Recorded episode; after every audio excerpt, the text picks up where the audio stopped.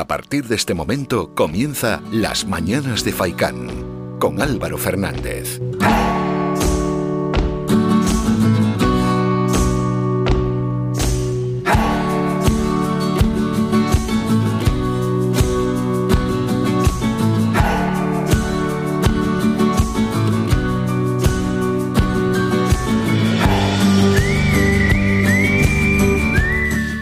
¿Qué tal? Muy buenos días y bienvenidos a vuestro programa Las Mañanas de Faicán. Reciban un saludo de Álvaro Fernández y vamos a comenzar y vamos a presentar el programa, lo que tenemos para las próximas tres horas, es decir, hasta las once y media de la mañana estaremos aquí con todos ustedes. Tenemos lo siguiente en cuanto a protagonistas. Hoy vamos a hablar con Moisés Rodríguez, presidente y director de Los Cebolleros, ese grupo folclórico que lleva más de 50 años aquí en nuestra isla y que recibió hace unos días el Roque Nublo folclórico. Bueno, ya solo por eso la llamada es obligatoria y hay que felicitarlos, pero por supuesto también poner en valor ¿no? el trabajo que hacen porque llevan medio siglo conservando, actualizando y proyectando al exterior el folclore isleño. Luego llegarán más protagonistas, por ejemplo, eso será a las 9 y 5, pero a las 10 y 25 estará Lidia Mejías, es concejala en el Ayuntamiento de Telde, y hay que hablar de la campaña Madre Mía, que aúna dinamización comercial, acción digital y cultura en el marco del Día de la Madre para la zona comercial abierta de San Gregorio aquí en Telde. Y muchos más asuntos. Justo después llegará Víctor Reyes y es que han elaborado unos estudiantes universitarios, además han estrenado la primera miniserie transmedia canaria. Qué bueno, va a empezar a emitirse mañana mismo, son siete capítulos de 3 a 5 minutos de duración cada uno, pues mejor también, porque así al final hay que verla a través de Instagram, ¿no? Y que sea unos capítulos cortos te como que te predispone a la hora de verla. Si te dicen siete capítulos de media hora cada uno, pues quizás te eche un poco para atrás, aunque bueno, a los que nos gustan las series tampoco nos iba a asustar mucho, ¿no? Pero así ya son muy, muy, son unas pequeñas píldoras que, que se hacen muy asequibles. Y en la sección Todo va sobre redes, hoy vamos a hablar con Chema Lamirán de la gestión de las redes sociales en el mundo del deporte, de cómo hay que gestionarlas, de si se aprovechan o no se aprovechan al 100% por parte de los deportistas, principalmente también vamos a hablar de en el mundo del fútbol y de qué supone, ¿no? No aprovecharlas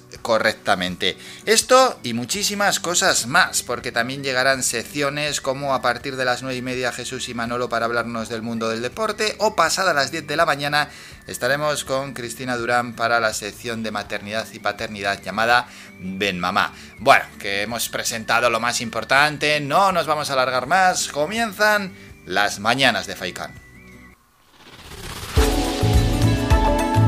La opinión del día.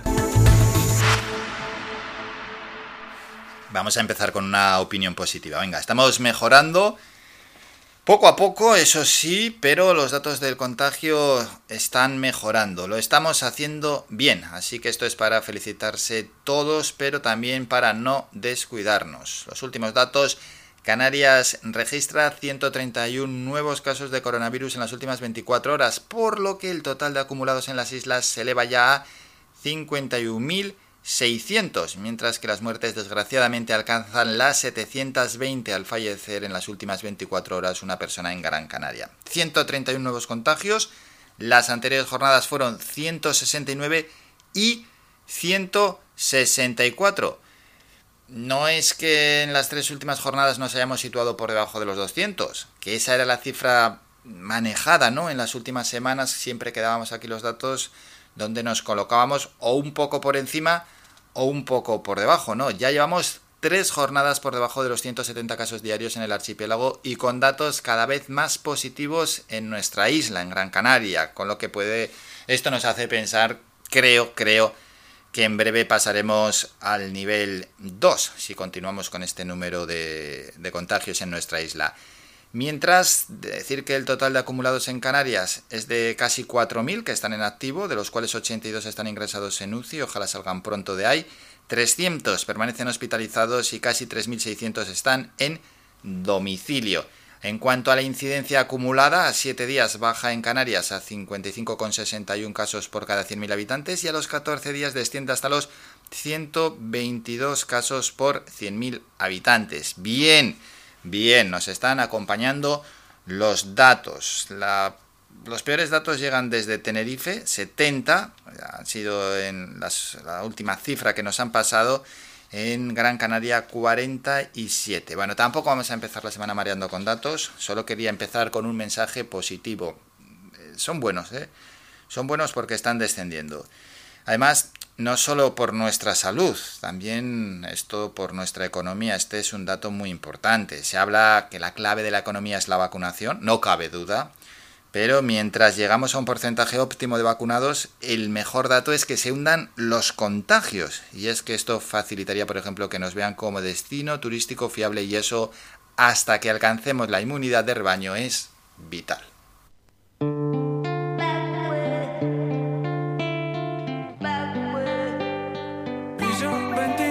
Venga, vamos a empezar con un poquito de música. Olvidarme de ella, piso 21. Y es que siempre viene bien empezar el programa con música.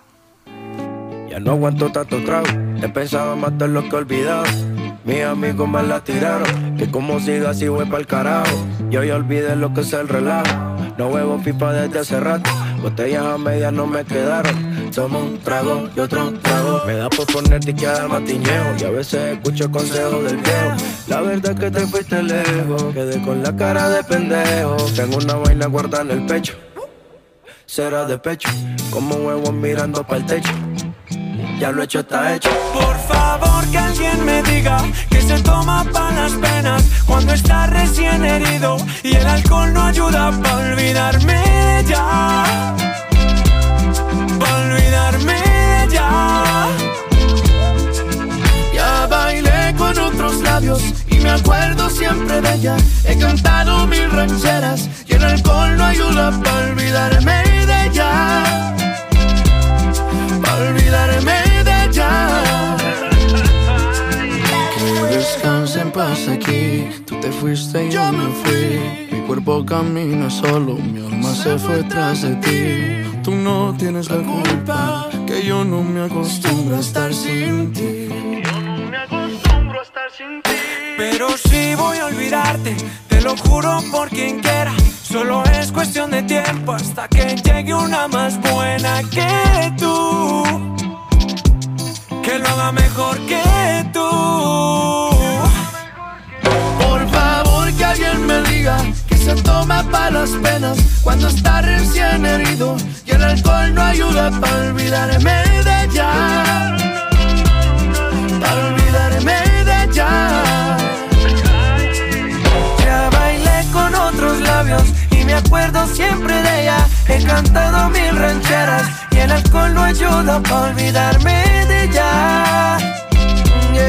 para olvidarme de ella. Y sube una foto pa' que le dé macho. Una que esté buena y me ayuda a olvidarla. De mi cama no pienso sacarla. Hasta que aparezca pienso emborracharme. Al tequila duro quiero darle. A mis penas yo las quiero dar Pero las cabronas ya saben nadar. Yeah. Ya bajé Tinder en mi celular y sube una foto pa' que le dé macho. Una que esté buena y me ayuda a olvidarla. De mi cama no pienso sacarla. Hasta que aparezca pienso emborracharme. Al tequila duro quiero darle. A mis penas yo las quiero dar Pero por favor que alguien me diga que se toma para las penas cuando está recién herido y el alcohol no ayuda para olvidarme de ya. Para olvidarme de ya. Ya bailé con otros labios y me acuerdo siempre de ella. He cantado mil rancheras y el alcohol no ayuda para olvidarme de ella. Olvidarme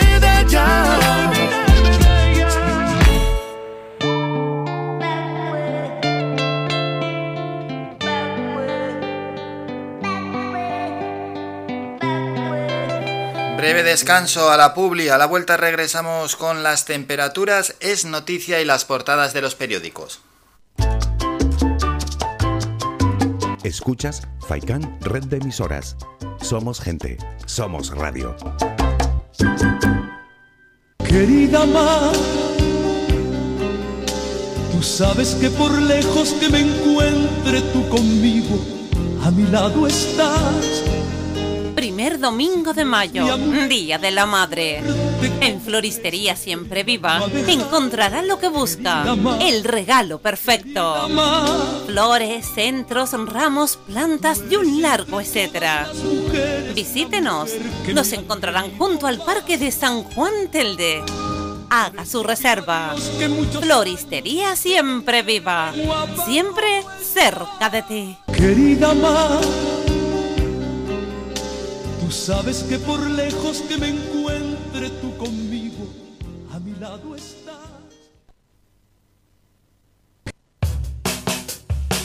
¿Pensando en construir, reparar o renovar? Deja tus proyectos en manos de profesionales. En Ferretería Germán Medina encontrarás todas las opciones para la industria y el hogar, con calidad y variedad, con todo un mundo de cerámicas a tu alcance, con facilidades para pagar. Financia tus compras hasta en 24 meses y sin intereses. Ahora, además, renovar tu baño te sale más barato que nunca. Ven y llévate tu mueble de baño con lavamanos, grifo, espejo y además plato de ducha y mampara por tan solo 395 euros. Te lo puedes creer? Ven ya a Germán Medina y aprovecha nuestra promoción inigualable. Visítanos en vecindario 928 75 0107 y Polígono Darinaga 928 75 39 54 y en germánmedina.es.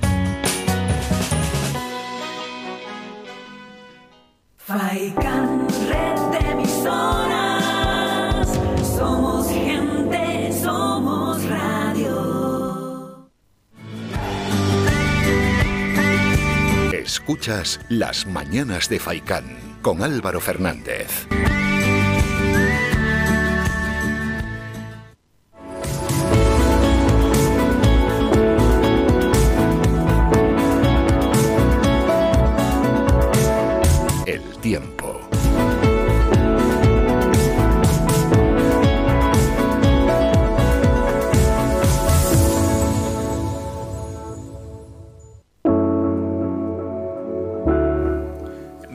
Repasamos las temperaturas para Gran Canaria. Empezamos en la zona de Las Palmas. Para hoy cielos cubiertos, eh, a mitad del día cubierto con lluvia y luego por la tarde simplemente cubierto. Máximas hoy de 23, un viento que soplará de procedencia norte. Esas rachas entre 10-20 kilómetros hora. Para mañana cielos cubiertos, 18 de mínima, 23 grados de máxima. Y para el miércoles también cielos cubiertos, 18 de mínima, 23 grados de máxima. Pasamos a la zona este, tenemos lo siguiente, 23 grados como temperatura más elevada hoy, cubierto con algo de lluvia en las horas centrales del día y por la tarde simplemente nuboso. Para mañana martes también esa nubosidad con 16 de mínima y 21 grados de máxima, el viento de procedencia norte y noreste, rachas entre 10-20 km hora y para el miércoles cielos cubiertos, 15 de mínima, 22 grados de máxima. Vamos a la zona oeste, tenemos lo siguiente, nuboso para hoy, 17 de mínima, 25 grados de máxima para mañana. Eh, intervalos nubosos con lluvia muy escasa, 17 y 24 en cuanto a las temperaturas. Y para el miércoles nuboso con lluvia escasa, 16 de mínima, 25 grados de temperatura máxima en el sur de la isla para hoy muy nuboso y cabe la probabilidad que en las horas centrales tengamos algo de lluvia, 16 de mínima, 24 grados de máxima para mañana martes simplemente cubierto con 18 de mínima y 23 grados de máxima y para el miércoles cubierto con 17 de mínima y 24 grados de máxima. Pasamos ya a Lanzarote y con esto terminamos. A Recife el cielo cada vez está más despejado allí, 17 de mínima, 25 grados de máxima para mañana Cielos poco nubosos con 16 y 24 de temperatura y para el miércoles también cielos poco nubosos, 16 de mínima y 25 grados de temperatura máxima.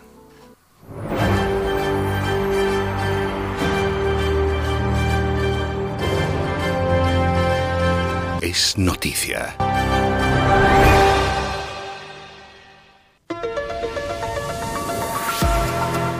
Noticia que la cifra de inmigrantes llegados a Canarias ayer domingo alcanza ya el centenar tras ser rescatados en unas horas en torno a las 5 de la tarde unos 50 varones subsaharianos que navegaban hacia Gran Canaria en un cayuco y que se suman a 50 más llevados de madrugada a Fuerteventura por personal de salvamento marítimo que los localizó a 55 kilómetros mar adentro.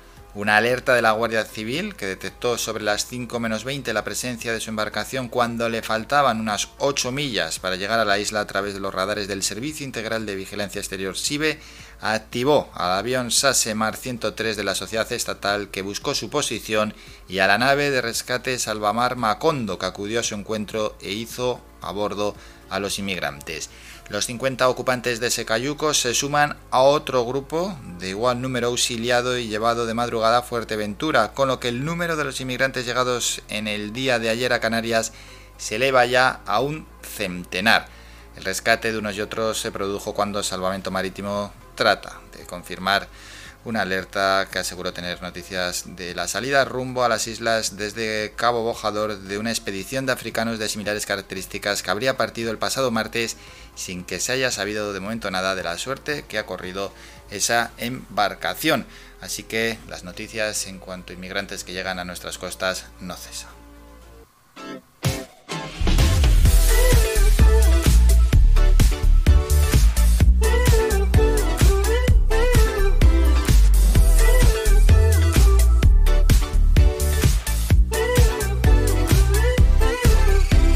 Tiempo ya para el repaso a las portadas de los periódicos. Empezamos por las de tirada general en El País. Rafa Nadal, el público acompañó a Nadal y es que ayer ganó el trofeo Godó. Tenemos los siguientes titulares. Dos miembros del Constitucional apoyan reformar la sedición. Los votos particulares de Balaguer y Siol en la sentencia contra Turul dan argumentos al gobierno. Y el crédito a las empresas acusa la incertidumbre. Los préstamos sufren un parón en los últimos nueve meses y los bancos comunican que restringirán el acceso. ABC Gibraltar crece sobre aguas españolas. La colonia británica se expande con torres de edificios y rellenos de tierra que amenazan con provocar daños medioambientales. El mundo investiga en el mitin del PSOE en un área confinada en Getafe y ahí se ve a Pedro Sánchez sacarse fotos con sus seguidores. Batalla del 4M, la estrategia del Partido Popular a ocho días de las elecciones. Ayuso confía en poder gobernar sin Vox, pero teme más crispación. Está a cuatro puntos de la mayoría y suma tanto como los tres partidos de la izquierda pese al circo entre comillas. La razón, Nadal se hace eterno en Barcelona y sale mordiendo el trofeo del Conde Godó. La liga al rojo vivo tras la derrota del Atlético en San Mamés 2 a 1. Titular de la razón, la izquierda se moviliza poco. Ayuso ganaría y sumaría mayoría absoluta con Vox, que rentabiliza su choque con Iglesias mientras el PP se para y Ciudadanos desaparece. Periódicos más cercanos, foto para el partido de baloncesto de ayer. El Granca vuelve a sonreír 83-74, ganó al San Pablo Burgos.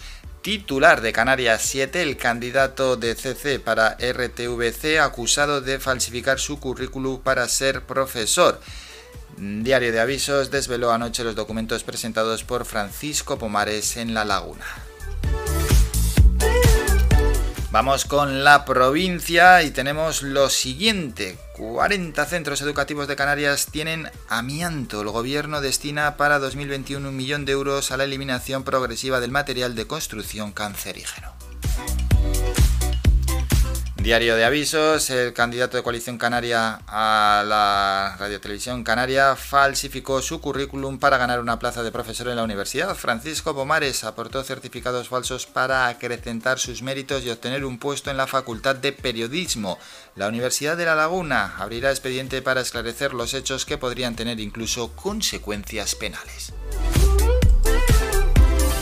Y vamos con los periódicos deportivos. Tenemos lo siguiente en marca: Menuda Liga. Athletic 2, Atlético 1, Villarreal 1, Barça 2 y Sevilla 2, Granada 1. El mejor final desde la 0607. Cuatro equipos en tres puntos. Nadal vence y recupera el número 2. Triunfo épico ante un gran Sisipas.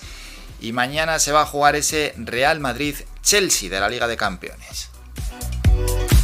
Diarias en un puño. Un gol de Íñigo Martínez en el 86 anima a la liga. El Atlético suma 73 puntos. Madrid y Barça 71, pero el equipo catalán tiene un partido menos y Sevilla 70 puntos. 1-2, Griezmann sentencia con un doblete. Cross está listo para el partido frente al Chelsea y Pogacar gana en Lieja. Valverde acaba cuarto a los 41 años. Y terminamos con Mundo Deportivo, remontada, el Atleti pierde en San Mamés y el Barça será líder si gana el jueves al Granada. Un rápido doblete de Griezmann tras el 1-0 local da un triunfo clave a los Blaugrana. Rafa 12, Nadal levanta su duodécimo trofeo Godó tras un titánico final de más de 3 horas y media ante Sisipas. Rafa Nadal, es que ganar 12 veces un torneo es increíble. Esto, esto es casi imposible que se vuelva a repetir. Es muy difícil ganar 3-4 veces un torneo, pues ganarlo 12 veces es, rozar la perfección y esto en el mundo del deporte con lo competitivo que es, se antoja que es casi imposible. No creo que volvamos a ver a alguien que gane tantas y tantas veces un mismo torneo. Bueno, que algún español por lo menos es que es muy complicado esto la verdad que sí. Que nos vamos a ir a publicidad tenemos que hacer ese breve descanso a la vuelta a las 9 regresamos con el primer boletín informativo y luego vamos a felicitar a los cebolleros a ese grupo folclórico porque se lo merecen sin duda alguna y es que recibieron hace unos días el rock en nublo folclórico. Hay que felicitar a todo el grupo y lo vamos a hacer directamente con su presidente y director Moisés Rodríguez y es que llevan ya medio año de siglo de conservación, actualización y proyección exterior del folclore isleño. Venga, breve descanso y volvemos con todos estos asuntos. Escuchas Faikan Red de Emisoras, Las Palmas 91.4. Somos gente, somos radio.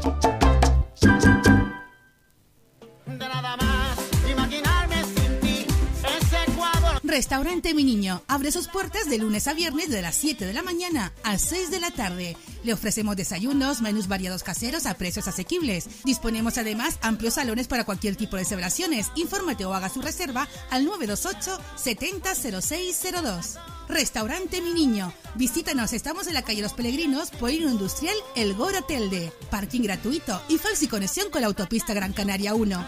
Te esperamos en el restaurante Mi Niño.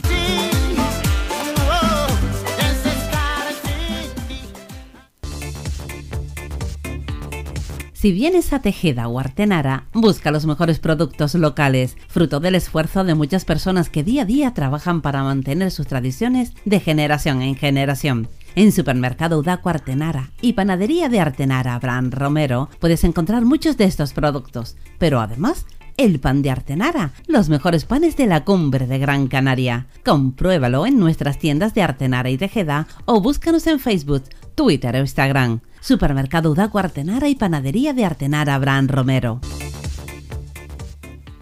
Somos gente, somos radio. Somos la mejor información, música y entretenimiento. Las mañanas de Faikán.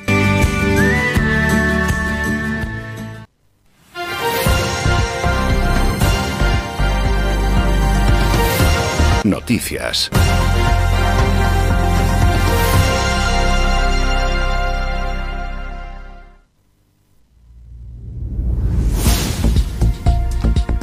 9 de la mañana y no paramos de informar. La Consejería de Sanidad del Gobierno de Canarias constata en las últimas 24 horas 131 nuevos casos de coronavirus en las islas, de los que 70 se han registrado en Tenerife, 47 en Gran Canaria, 10 en Lanzarote, 2 en Fuerteventura y 1 en La Palma y en El Hierro. En las últimas horas se ha producido el fallecimiento de un hombre de 70 años en Gran Canaria vinculado a un brote familiar y que padecía patologías previas y se han realizado 1.036.600 pruebas PCR, de las que casi 2.900 se corresponden al último día cuantificado. Inmigración, la cifra de inmigrantes llegados a Canarias este domingo roza ya el centenar tras ser rescatados en unas horas de la, tarde 49 varones subsaharianos que navegaban hacia Gran Canaria en un cayuco y que se suman a 50 más llegados de madrugada a Fuerteventura por personal de salvamento marítimo que los localizó a 55 kilómetros mar adentro. Una alerta de la Guardia Civil que detectó sobre las 5 de la tarde la presencia de su embarcación cuando le faltaban unos 15 kilómetros para llegar a la isla a través de los radares del Servicio Integral de Vigilancia Exterior SIBE activó al avión Sasemar 103 de la sociedad estatal que buscó su posición y a la nave de rescate Salvamar Macondo que acudió a su encuentro e hizo a bordo a los inmigrantes.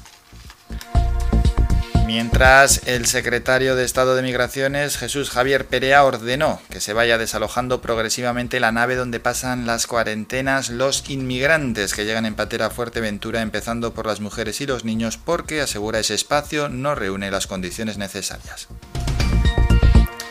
Hay más asuntos. La Asociación Canaria de Víctimas de Terrorismo Acabite reclama a las autoridades españolas que detengan de inmediato a Brahim Gali, presidente del Frente Polisario, a raíz de su entrada en el país, que condena porque se ha permitido, según afirma en un comunicado, estando en busca y captura por brutales atentados, el líder saharaui, dirigente al que acusan de asesinatos contra trabajadores canarios en el antiguo Sáhara español, así como de ser autor material e intelectual y quien ordenaba los ametrallamientos, asesinatos, secuestros masivos y desapariciones de tripulaciones en alta mar de los marineros canarios en las décadas de 1973 y hasta finales de 1986. Más asuntos, aumenta el grado de optimismo de los inmobiliarios canarios sobre el futuro del sector y se sitúa ya en un 8 en el séptimo barómetro inmobiliario, el sentimiento de mercado de los profesionales inmobiliarios realizado por UCI Sira se refleja una tendencia en clave positiva, con una nota de 8 sobre 10 en Canarias, un dato que ha mejorado de forma paulatina tras un 7,4 registrado en mayo de 2020 en las islas. Este año de pandemia ha dejado un cambio en la demanda de viviendas. Los futuros propietarios buscan casas con terrazas, exteriores, con una buena conexión a Internet y cerca de espacios verdes, con un importante incremento por el interés de viviendas unifamiliares. Y hoy terminamos con deportes, y es que el Guagua se proclamó este sábado campeón de la Superliga masculina por la vía rápida y devolvió 27 años después el título liguero al voleibol Gran Canario al ganar por 1-3 su tercer partido en la final contra el Unicaja Costa de Almería, al que ya había vencido en los dos primeros en Las Palmas. Y golf, el sudafricano Garrick Igo conquistó ayer su segundo título del circuito europeo tras imponerse en el abierto de Gran Canaria con un total de 225 golpes, un menos 25, tres menos que el alemán Maximian Kiefer y cuatro de margen sobre el danés Jeff Winter. Igo, de 21 años y campeón el año pasado del Abierto de Portugal, se convirtió este pasado domingo en el sudafricano más joven en alcanzar dos títulos en el Tour Europeo. Regresamos a las 10 con más información.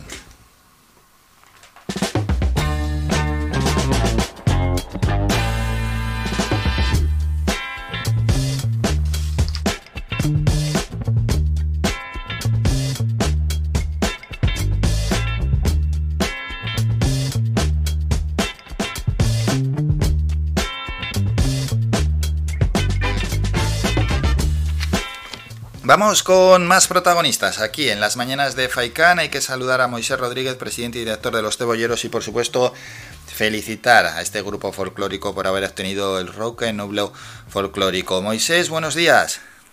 Hola Álvaro, buenos días. Eh, un placer estar contigo en toda la audiencia de Radio Faicán y nada, agradecerte antes que nada que hayas querido contar con nosotros para este espacio en las mañanas de Faicán. El placer es nuestro y además es que os queremos felicitar enhorabuena por ese premio eh, que os dieron el Roque Nublo. Pues muchas gracias, la verdad que ese, reconocimiento dentro del capítulo de honores y distinciones del Cabildo de Gran Canaria para nosotros ha supuesto más que un premio a nuestro grupo Los Cebolleros, un reconocimiento a la historia del folclore de Galda, porque nosotros nos consideramos herederos de todo ese legado músico tradicional y durante los últimos 50 años pues hemos mimado, conservado y por supuesto difundido y transmitido a las generaciones que han ido llegando. Bueno, ¿cómo fue la notificación? Porque a uno cuando le notifica que le van a dar un premio de tanto prestigio, Hombre, al principio es... Oh, tiene que ser una satisfacción enorme. Pues la verdad que es un reconocimiento que no nos esperamos, a pesar de que desde que el pasado mes de septiembre estamos celebrando nuestro 50 aniversario y que también estamos dentro del capítulo de distinciones del Ayuntamiento de Galdar, que nos van a conceder la medalla de oro en próximas fechas y ha sido un año, a pesar de la pandemia, muy fuerte para nosotros en cuanto a actividad cultural se refiere y alcance mediático, pues corría el mes de febrero, me salió un número bastante raro en el teléfono, me imaginé que era de algún estamento público, pero pensé que era otro, otro asunto. Y era la secretaria Antonio Morales para comunicarme que el presidente quería hablar conmigo. Pues em, al instante me pasó y nos comunicó eso, que este, este habíamos sido seleccionados para el Roque Nublo de Gran Canaria en materia de folclore en este año 2021 y la verdad que a mí personalmente me sorprendió, pero cuando le di traslado al resto del grupo, pues se lo tomaron con mucho entusiasmo y sobre todo siendo consciente de lo que significa un, un reconocimiento de tal magnitud y también eh, la responsabilidad que también eso te adhiere al currículum y a seguir representando el folclore eh, en, en nuestras islas. Eso es, ahora como mínimo otros 50 años, ¿eh? Yo no sé si lo operé, ya yo llevo 21 años en el grupo, precisamente este próximo 1 de junio hago 22, en 13 con 17 años, aún soy algo joven si, si equiparamos la edad de los componentes, pero no sé si yo veré 50 años más, ojalá que así sea y que esta historia del folclore del noroeste de Gran Canaria se siga eh, llevando adelante y que las generaciones venideras pues se hagan cargo de, de dirigir el barco y que siga en alta mar eh, con, con, muy buen hacer como hemos hecho hasta el momento. Sí, luego hablamos de la importancia, como siempre, del relevo generacional. ¿Cómo fue la ceremonia, la entrega del Roque Nublo? Pues una ceremonia marcada, como no puede ser de otra manera, por la normativa sanitaria, donde gracias a, a Dios pues pudimos eh, acudir un gran número de componentes del grupo a la recogida del mismo, una ceremonia íntima donde eh, los sentimientos estuvieron muy a flor de piel eh, durante las diferentes entregas, sobre todo cuando llegó la hora del reconocimiento sanitario. A nadie se le esconde que gracias a los sanitarios en este último año hemos estado salvaguardados y después había gente de mucho calado como puede ser Jerónimo Saavedra dentro de los hijos predilectos e incluso otros reconocimientos eh, en el deporte o en el mundo del folclore como a los compañeros de la Orden del Cachorro Canario y fue una ceremonia rápida, bastante íntima y emotiva, eh, es como lo podemos resumir así un poco a grosso modo. Ya, y es que al final todo, cualquier acontecimiento está marcado por, por, la pandemia que estamos viviendo. Al grupo Los Cebolleros, ¿cómo le está afectando el, este ya año que llevamos de pandemia?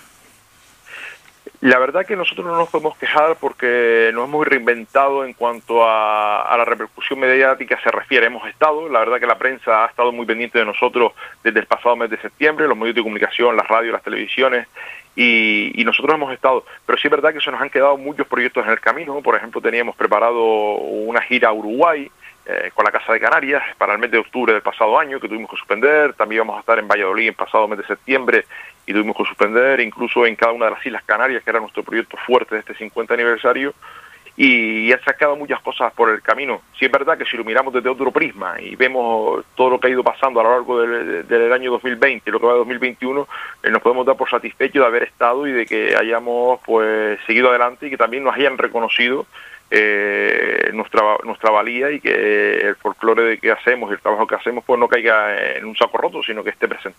Ya, es que justo ahí en el 50 aniversario, justo con la mitad de la pandemia, bueno, pues ha coincidido así, ha coincidido así y sí que ha truncado pues diferentes eventos que teníais, pero bueno, en cualquier caso, seguro que los tiempos que van a llegar os van a posibilitar un montón de actividades. 50 años, ¿eh? Se dice pronto.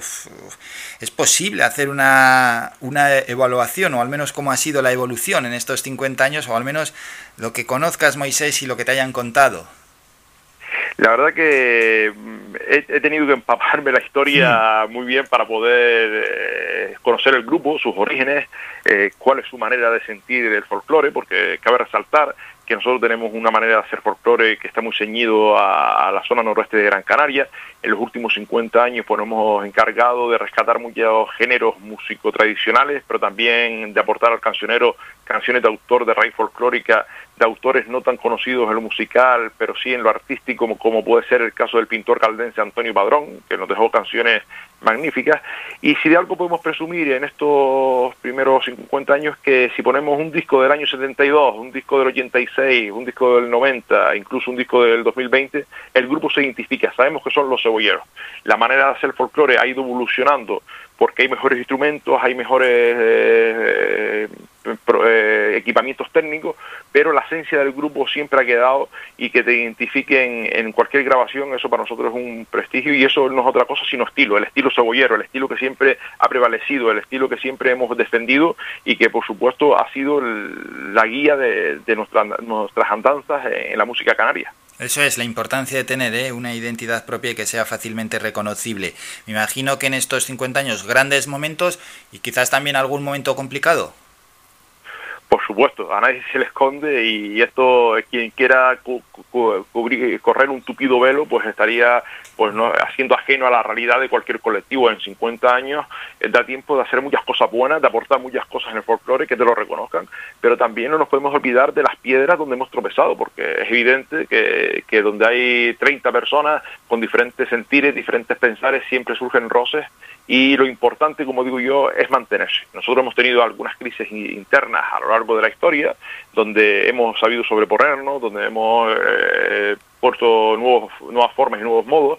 Por ejemplo, la última fue en el 2018, donde hubo una crisis bastante profunda, de donde salieron tres grupos de un mismo grupo y, bueno, pudimos eh, poner atajo a esa situación, donde eh, nos reinventamos, donde hubo un relevo generacional también en, la dirección del grupo, donde no, hoy no tampoco puedo dejar de nombrar a Colacho Rodríguez. Colacho fue el alma mater del grupo durante los últimos 48 años, donde dejó lo mejor de, su vida para que el grupo siguiese adelante, con sus muchos aciertos, y vamos a decirlo así, y con sus pocos errores, porque todos los que hacemos cosas nos equivocamos y subimos sobreponernos a esa crisis interna. Estuvimos como seis, siete meses en los locales de ensayo pues trabajando y, logramos irrumpir nuevamente con unas nuevas formas, con unos nuevos modos y con el mismo sentir.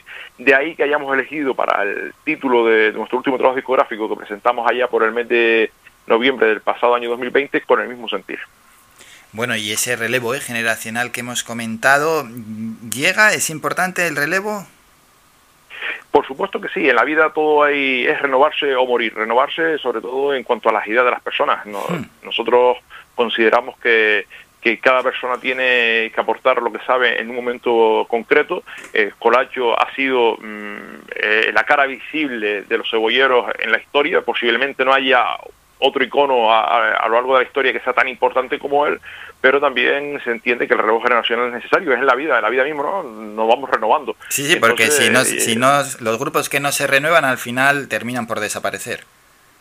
Efectivamente, y eso fue la, renovación, hoy podemos decir que fue acertada, eh, la reestructuración interna que hubo también en cuanto a la parte burocrática y a la parte musical, y hoy podemos estar hablando de, que los cebolleros, yo en el 2018 cuando cogí el, grupo, hmm. dije una frase que en aquel momento no fui consciente quizás de, lo que estaba diciendo, pero hoy no me puedo no me, no me arrepiento de haberla dicho y, una de las cosas que dije en aquella rueda de prensa cuando Colacho se marchó y se despidió y me trasladó y yo cogí la presidencia fue que había que devolver a los cebolleros al lugar que le pertenecía Hoy, por suerte, eh, podemos decir que los gobiernos han vuelto a, emerger y que está pues en una, posición privilegiada del folclore de Canarias. Pero quizás si echo la vista atrás y, y, pienso fríamente la frase, pues fue una frase muy atrevida por mi parte que, gracias al trabajo pues, pues hoy no me, no, me tengo que arrepentir de haberla dicho. Bueno, era una especie de reto que si se cumple pues al final siempre es para el bien de los cebolleros. Y ya, Moisés, para terminar, una última pregunta próximas fechas eh, y próximos retos que tenéis por delante. Pues mira, ahora mismo tenemos proyectitos ya en mente que estamos trabajando en ellos, siempre y cuando las condiciones sanitarias lo permitan. Ahora mismo vamos a tener pues la entrega de, la medalla de oro de la ciudad de Galdar, que si no pasa nada va a ser el próximo mes de julio, dentro de lo que es las fiestas en honor a Santiago Apóstol, patrón del municipio. nos queda pendiente la presentación del disco, que no hemos podido presentarlo musicalmente, lo presentamos socialmente y lo dimos a conocer, pero no hemos podido hacer una presentación musical que ya estamos en conversaciones con el Ayuntamiento de Galda para poder presentarlo próximamente. Luego nos queda una noticia que tenemos que dar, que el día 22 de junio, y que vamos a ser protagonistas de, de, algo que va a ser a nivel nacional. Próximamente daremos pues esa noticia porque no nos corresponde a nosotros darla, sino eso lo tiene que hacer oficial pues el estamento que le toca oportuno. Y tenemos ya cerradas para el 24 de junio una actuación en, en Arucas dentro de sus fiestas patronales de San Juan eh, dentro de lo que es una feria de artesanía. Y también hemos cerrado en pasados días una actuación el día 15 de agosto en el municipio de Firgas dentro de las fiestas patronales en honor a San Roque, domingo 15 de agosto. Vamos a actuar allí por la mañana a las 12, vamos a dar una actuación de una hora, hora y cuarto y eso es lo que tenemos ahora mismo en mente así a, a de punto. También hay que recalcar y decir que tenemos que volver a los ensayos. Hace seis meses que no ensayamos por el tema de la pandemia y ya estamos esperando pues a ver lo que pasa el día 9 de mayo para ver si podemos volver a, los ensayos grupales y si no nos adaptaremos a, las medidas sanitarias que, se impongan para, para, poder sobrellevar esta situación. Pues ojalá los datos vayan mejorando y, se vayan pudiendo juntar los grupos. Por delante los cebolleros, pues ya nos lo ha dicho Moisés Rodríguez, su presidente y director, que tienen un montón de actividades, lo cual nos alegra, lógicamente. Y hoy queríamos eh, hablar con ellos y, por supuesto, felicitarlos por ese, ese reconocimiento, el roque nublo folclórico que han recibido en las últimas fechas. Moisés, de nuevo enhorabuena y muchas gracias por estos minutos. Álvaro, gracias a ti por interesarte por nuestro trabajo. Sin lugar a dudas, los medios de comunicación son el escaparate en estos momentos del trabajo de los grupos. Un placer estar en Radio Faicán, una emisora que tiene un alcance mediático y poblacional increíble y para nosotros pues un honor. Cualquier cosa que necesites, estamos aquí a la orden. Y nada, feliz día a ti y a todos tus oyentes. Un saludo. Gracias, un saludo, feliz día. Escuchas Las Mañanas de Faicán con Álvaro Fernández. Bueno, Moisés Rodríguez, presidente de los cebolleros que nos ha acompañado. Vamos a hacer un descanso, nos vamos a publicidad y a la vuelta regresamos con Mundo Digital. Es decir, continuamos informando en este programa. Empezaremos con el kiosco digital de la mano del periodista Juan Cruz Peña y luego nos vamos a dar una vuelta por Twitter, ¿eh? A ver lo que es tendencia, a ver qué bueno, pues de qué están hablando los tuiteros. A ver, a ver, tendencias por ahí. Hombre, los Oscar aparecen en quinta posición. Venga, breve descanso a la publi y volvemos con todos estos asuntos. Escuchas Faikan Red de Emisoras. Somos gente, somos radio. El Guachinche, en Carlos V, Carrizal de Ingenio. Si aún no conoces nuestro bichillo lagunero, no tienes perdón de Dios. El Guachinche, frente al Centro Cívico del Carrizal. Especialistas en gastronomía antigua canaria. El Guachinche, ven a conocer el patrimonio canario a través de las recetas de Doña Luisa. Costillas con piña, papas negras, atún de romería y muchas deliciosas recetas más. El Guachinche, teléfono de reservas 626 20 18 72. El Guachinche, en el Carrizal. Especialistas en cocina antigua canaria, bichillo y vino tradicional. El Guachinche, en el Carrizal. Disfruta de lo nuestro. El Bingo Avenida, Bingo Triana, Bingo Gran París, Bingo La Ciel y Bingo Arucas han reabierto ya sus puertas con mayores premios y primas especiales. Vuelven con medidas de seguridad e higiene contra el COVID-19. Disponemos de aparcamiento vigilado y servicio de cafetería para nuestros clientes. Vende Belingo y prueba suerte. Te esperamos. Juega de forma responsable. El abuso puede provocar ludopatía. Prohibido menores de 18 años. Somos gente, somos radio. Somos la mejor información, música y entretenimiento. Las mañanas de Faikán.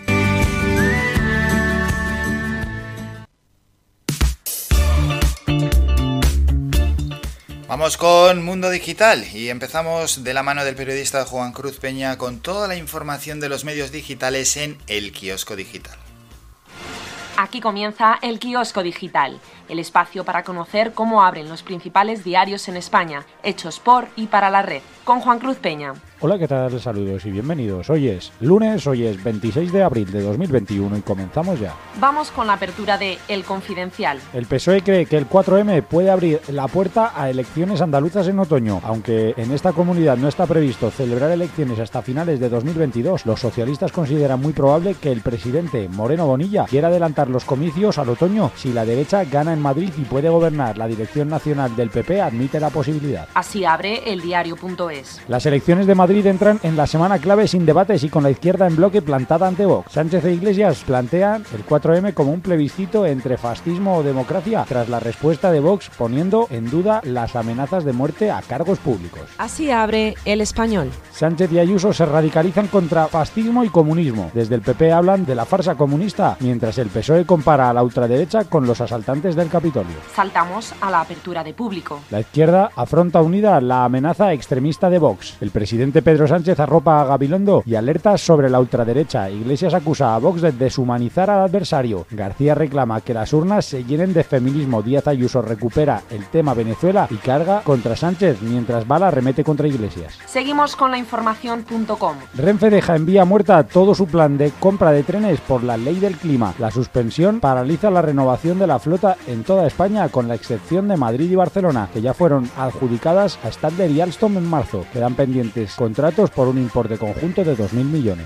Nos vamos a Voz Populi. Plus Ultra revela que la SEPI conocía el historial de quiebras de sus directivos. Tres directivos de Plus Ultra lideraron antes tres aerolíneas que acabaron quebrando, dos de ellas españolas, Air Madrid y Air Asturias, y una venezolana, Santa Bárbara Airlines. Dos fundadores han sido condenados. ¿Con qué abre Infolibre? Los documentos del Zendal. Estas son las 65 empresas que han hecho negocio con el Hospital Milagro de Ayuso. Cuatro meses después de la inauguración de las instalaciones, Infolibre todas las adjudicaciones que ya suman un desembolso que se acerca a los 160 millones de euros. La portada deportiva de Sport You. El Atlético de Madrid se ve superado en San Mamés y pone en peligro su liderato. El 2-1 con el que el Athletic Club se impuso en su feudo complica las cosas en la liga a un Atlético de Madrid que se queda sin colchón. La actualidad para los internautas en Meneami. Pues la noticia más destacada es de público.es. El gigante del cannabis de Estados Unidos entra en España con la compra de una empresa con licencia para cultivar. Los movimientos del mercado permiten a una gran compañía de Massachusetts disponer de la producción de marihuana con fines médicos autorizado por la Agencia Española del Medicamento a una entidad ubicada en el Parque Científico de la Universidad de Alicante. El mercado del cannabis no deja de moverse, tampoco en España, aunque aquí aún no se haya regularizado su uso. Las licencias que concede el gobierno a través de la Agencia Española de Medicamentos y Productos Sanitarios del Ministerio de Sanidad. Cerramos con la frase del día de proverbia.net. Pues hoy lunes 26 de abril de 2021 es una frase que nos habla de tiempo. El tiempo es como un río que arrasa rápidamente todo lo que nace. La dijo Marco Aurelio, emprendedor romano del siglo II. Pues hasta aquí esto ha sido todo lo más destacado por la prensa digital en España a primera hora del día. Mañana estaremos de nuevo aquí contigo a la misma hora. Hasta entonces, recibe un cordial saludo de Juan Cruz Peña y que pases un buen día. Un saludo, adiós.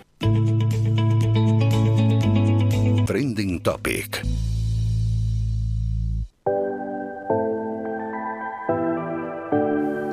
Muchas gracias Juan Cruz Peña por toda esa información en el kiosco digital. Nos vamos a Twitter a conocer las 20 tendencias y a profundizar un poquito en ellas. Empezamos, feliz lunes, una tendencia que ni va ni viene, la hora monasterio, la hora de la 1, feliz semana, Carrefour con Seagate, a ver alguna un poco así que podemos entrar. Oscar, esa es la sexta tendencia en estos momentos, perdiendo ya algo de fuerza los Oscar.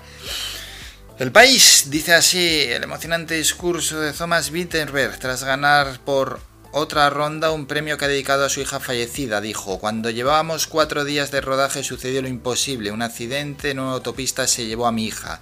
El Huffington Post, Chloe Zhao, ha hecho historia al convertirse en la segunda mujer con un Oscar a la mejor dirección. Dijo, esto es para todo el que tiene el coraje de ser buena persona. El país, Franz McDormand, ha logrado en los Oscars su tercer y cuarto Oscar, iguala en premios interpretativos a Meryl Streep o Jack Nicholson. Pasamos a más asuntos. Leopoldo López es la séptima tendencia. Nos vamos a ver qué dice. Tony Cantó asegura lo siguiente, la Complutense cancela un acto de Leopoldo López por el clima de crispación. La cancelación la firma María Esther del Campo, vocal de la Junta Electoral, a propuesta de Podemos. Ahora resulta que un acto de la oposición democrática a una narcodictadura crispa. 4M Libertad. Begoña Villacís dice lo siguiente. Siempre le dije a Leopoldo López que la Venezuela demócrata tendría en Madrid la libertad que necesitaba para denunciar la tiranía de Maduro. Pondremos a disposición de Leopoldo los medios para que el debate se produzca. Madrid no censura. Más asuntos, Alsina es la octava, la novena es Chernobyl, nos vamos hasta esa tendencia, a ver Chernobyl, canal Historia, un día como hoy en la historia en Pripyat, Ucrania, 200 toneladas de material radioactivo saltaron por los aires a una altitud de hasta 1500 metros desde la central de Chernóbil. Archivo Radio Televisión Española, un día como hoy en 1986 se produce el accidente en la central nuclear de Chernóbil en Ucrania, una de las mayores catástrofes nucleares de la historia. Y Naciones Unidas viajamos en el tiempo hasta el 26 de abril de 1986, fecha en la que ocurrió el terrible desastre nuclear de Chernóbil. No debemos olvidar nunca a las mujeres, hombres y niños afectados por la contaminación radioactiva. Continuamos, Guernica es la décima tendencia. A ver esta tendencia, vamos a entrar a ver qué dicen los tuiteros. Y tenemos lo siguiente: Esteban Navarro, 84 años de Guernica, de ustedes y sus votos. Depende de que siga siendo un cuadro y no una historia que se puede repetir, no al fascismo. Archivo de Radio Televisión Española, un día como hoy en 1937, en el marco de la Guerra Civil Española, se produce el bombardeo de Guernica por parte de aviones alemanes de la Legión Cóndor tres horas que conmovieron al mundo. Continuamos, Paloma Cervilla es la undécima, Guernica la, la décima es con K, la decimosegunda es con C, también es tendencia. Marisa Paredes, a ver qué tenemos de Marisa Paredes. Lo siguiente, indignados, dice Marisa Paredes, Ayuso es una impresentable, la única manera de que un país funcione es que se paguen impuestos. Marisa Paredes a Cristina Pardo. Javier de Erauskin dice, la única manera para que un país funcione es que se paguen impuestos, la cultura debe pagar menos impuestos. Cuando tu dogma entra en contradicción con tus intereses. Marisa Paredes, actriz. Y otro apunte más, Chloe Zhao es la decimocuarta, Sergio López Rivera la decimoquinta tendencia y con esta vamos a terminar porque se lo merece. Y es que nos vamos a los Oscars. El país dice directo Oscars. El español Sergio López Rivera se lleva el Oscar a mejor maquillaje por La Madre del Blues. Basó en los maquillajes improvisados de la Guerra Civil Española los maquillajes de Viola Davis, a la que lleva años maquillando y Twitter Moments en español, Oscars para España, el maquillista Sergio López Rivera se llevó junto con su equipo la estatuilla por su trabajo al caracterizar a Viola Davis en La Madre del Blues. Enhorabuena para Sergio López Rivera, premiado su gran trabajo, qué bueno.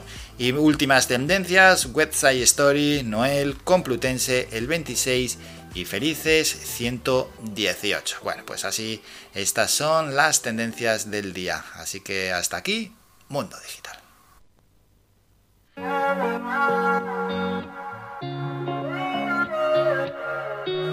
Vamos con, antes de hablar de deporte y demás, con una canción. Toca ya, ¿eh? Toca temita musical. Dani Romero, se me va.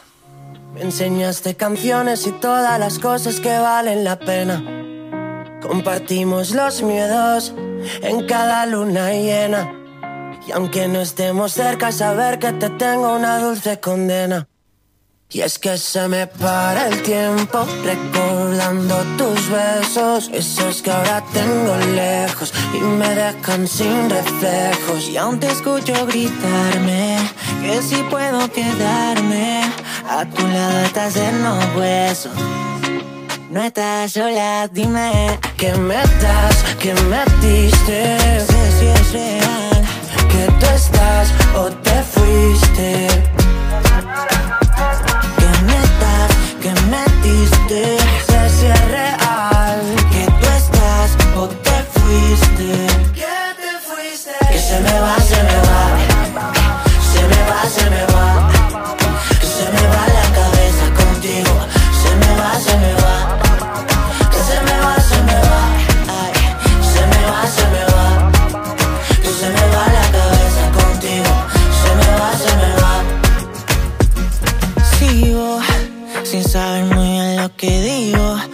Cuando estás aquí conmigo. Ya no me importa la distancia, me importa el camino. Me levanto y sigo. Y lo hago por estar contigo. Porque de tu piel no me olvido. Te extraño y por eso te escribo. Y miro al cielo por las noches. Si me encuentro mal, entonces. Tú eres que más me conoce, ¿me entiendes? No sé si tú me lo notas. Ando contando las horas. Puedo estar como un idiota pensándote. No estás sola, dime que me das, que me diste. No sé si es real que tú estás o te fuiste. Que te fuiste. Que me das, que me diste. No sé si es real que tú estás o te fuiste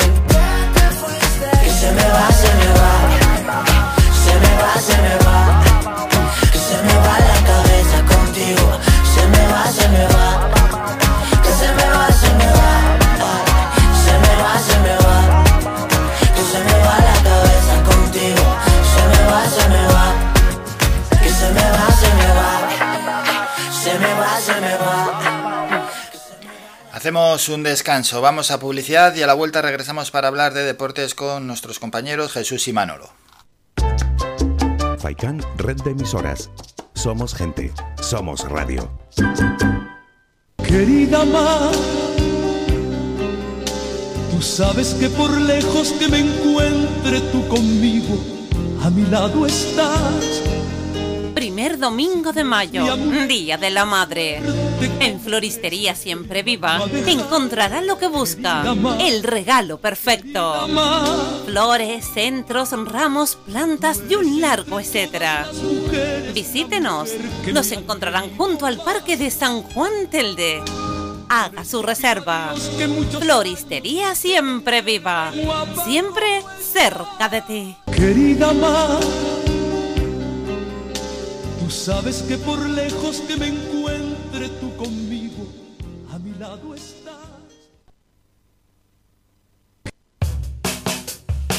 ¿Pensando en construir, reparar o renovar? Deja tus proyectos en manos de profesionales. En Ferretería Germán Medina encontrarás todas las opciones para la industria y el hogar, con calidad y variedad, con todo un mundo de cerámicas a tu alcance, con facilidades para pagar. Financia tus compras hasta en 24 meses y sin intereses. Ahora, además, renovar tu baño te sale más barato que nunca. Ven y llévate tu mueble de baño con lavamanos, grifo, espejo y además plato de ducha y mampara por tan solo 395 euros. Te lo puedes puedes creer? Ven ya a Germán Medina y aprovecha nuestra promoción inigualable. Visítanos en vecindario 928 75 0107 y Polígono Darinaga 928 75 39 54 y en germánmedina.es.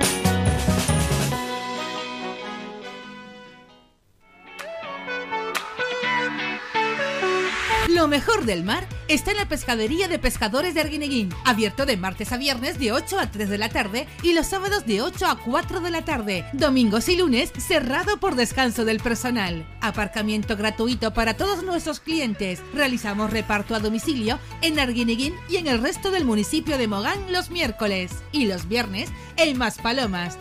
Teléfono de contacto 649 61 15 22. Pescadería de Pescadores de Arguineguín. Lo mejor del mar.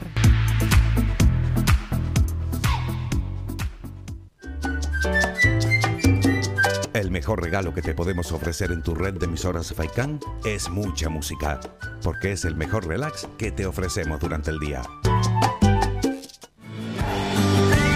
Somos la mejor información, música y entretenimiento. Las mañanas de Faikán.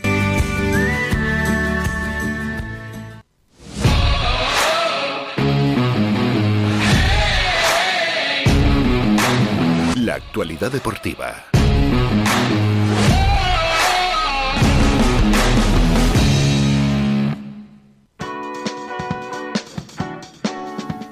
Tiempo ya para hablar de deporte y vamos a saludar a nuestros compañeros. Saludamos a Manolo Morales. Manolo, buenos días. Hola, ¿qué tal Álvaro? Buenos días. Y a Jesús Rubio. Jesús, buenos días.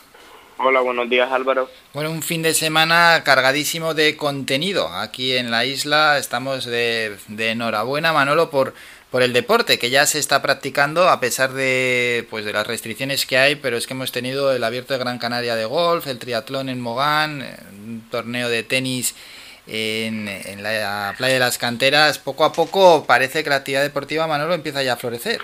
Poquito a poco, efectivamente. Vamos a ver si con la panacea de, la vacuna se pueden ir habilitando otras actividades deportivas. Y fíjate, Álvaro, lo más importante de este fin de semana, hmm. hegemonía total y absoluta del voleibol español, tanto masculino como femenino, en esta tierra. Eh, por cierto, Juan Ruiz ha vuelto a demostrar una vez más que es uno de los mejores dirigentes.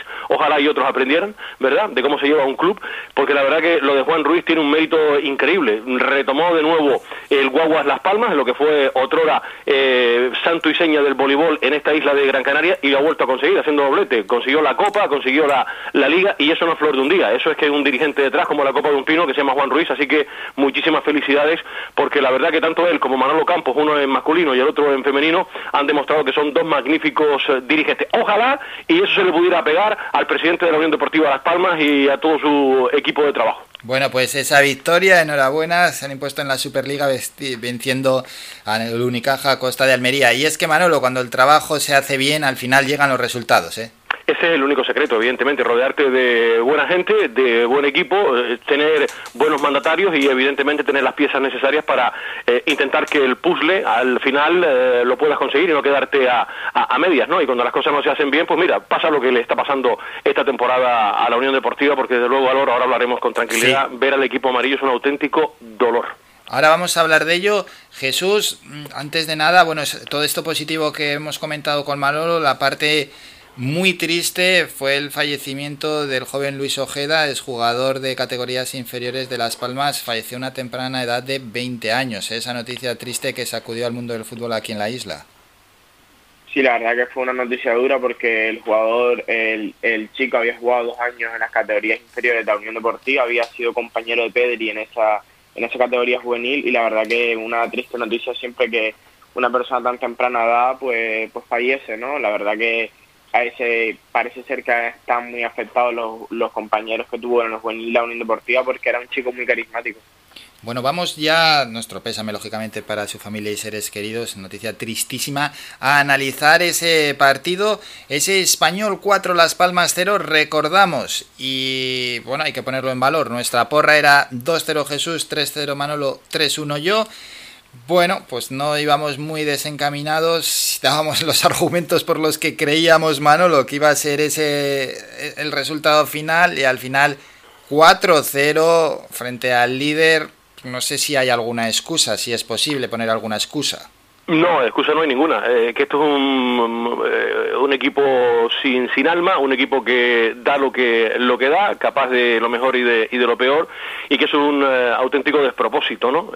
se ha planificado mal y al final el, el, equipo es el que es. O sea, este fin de semana tuvimos oportunidad de ver un equipo de hombres contra otro de, de, niños, un equipo que va disparado hacia primera división y otro que dio sensaciones de más de segunda división B que de un equipo de fútbol profesional, porque la verdad que las facilidades, independientemente de la calidad que tiene el español, si a eso le une la, la falta de, de, ganas, de ganas entre comillas, porque cualquier profesional evidentemente salta al, campo, pero de intensidad, por llamarlo de, alguna manera, cuando no tienes todos los sentidos puestos en el rectángulo de, juego, cuando no carburas como conjunto, pues te pueden pasar por encima y al final fue hasta corto el resultado porque Las Palmas fue una auténtica pantomima. Yo diría que no viajaron a Barcelona, se quedaron en Gran Canaria porque la verdad que la actuación fue auténticamente lamentable, una de las peores que de esta temporada del equipo de, Pepe Mel. Eh, vamos, es que fue un despropósito total y, absoluto. Si te enfrentas al líder y encima no pones los mínimos argumentos en el campo de un equipo sólido de segunda división, pues te pasa lo que eh, ocurrió finalmente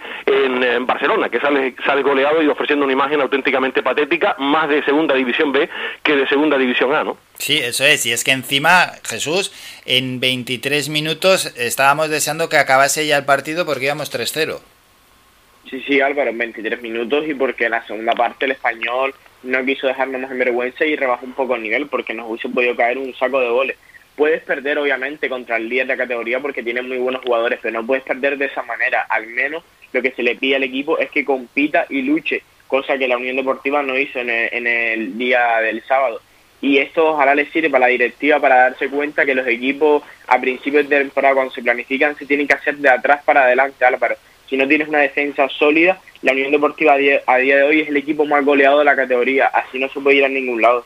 Ya, eso muchas veces lo que comentas, Manolo, que al final sí hay cuatro jugadores de calidad, pero que el resto pues no es, no es un bloque sólido.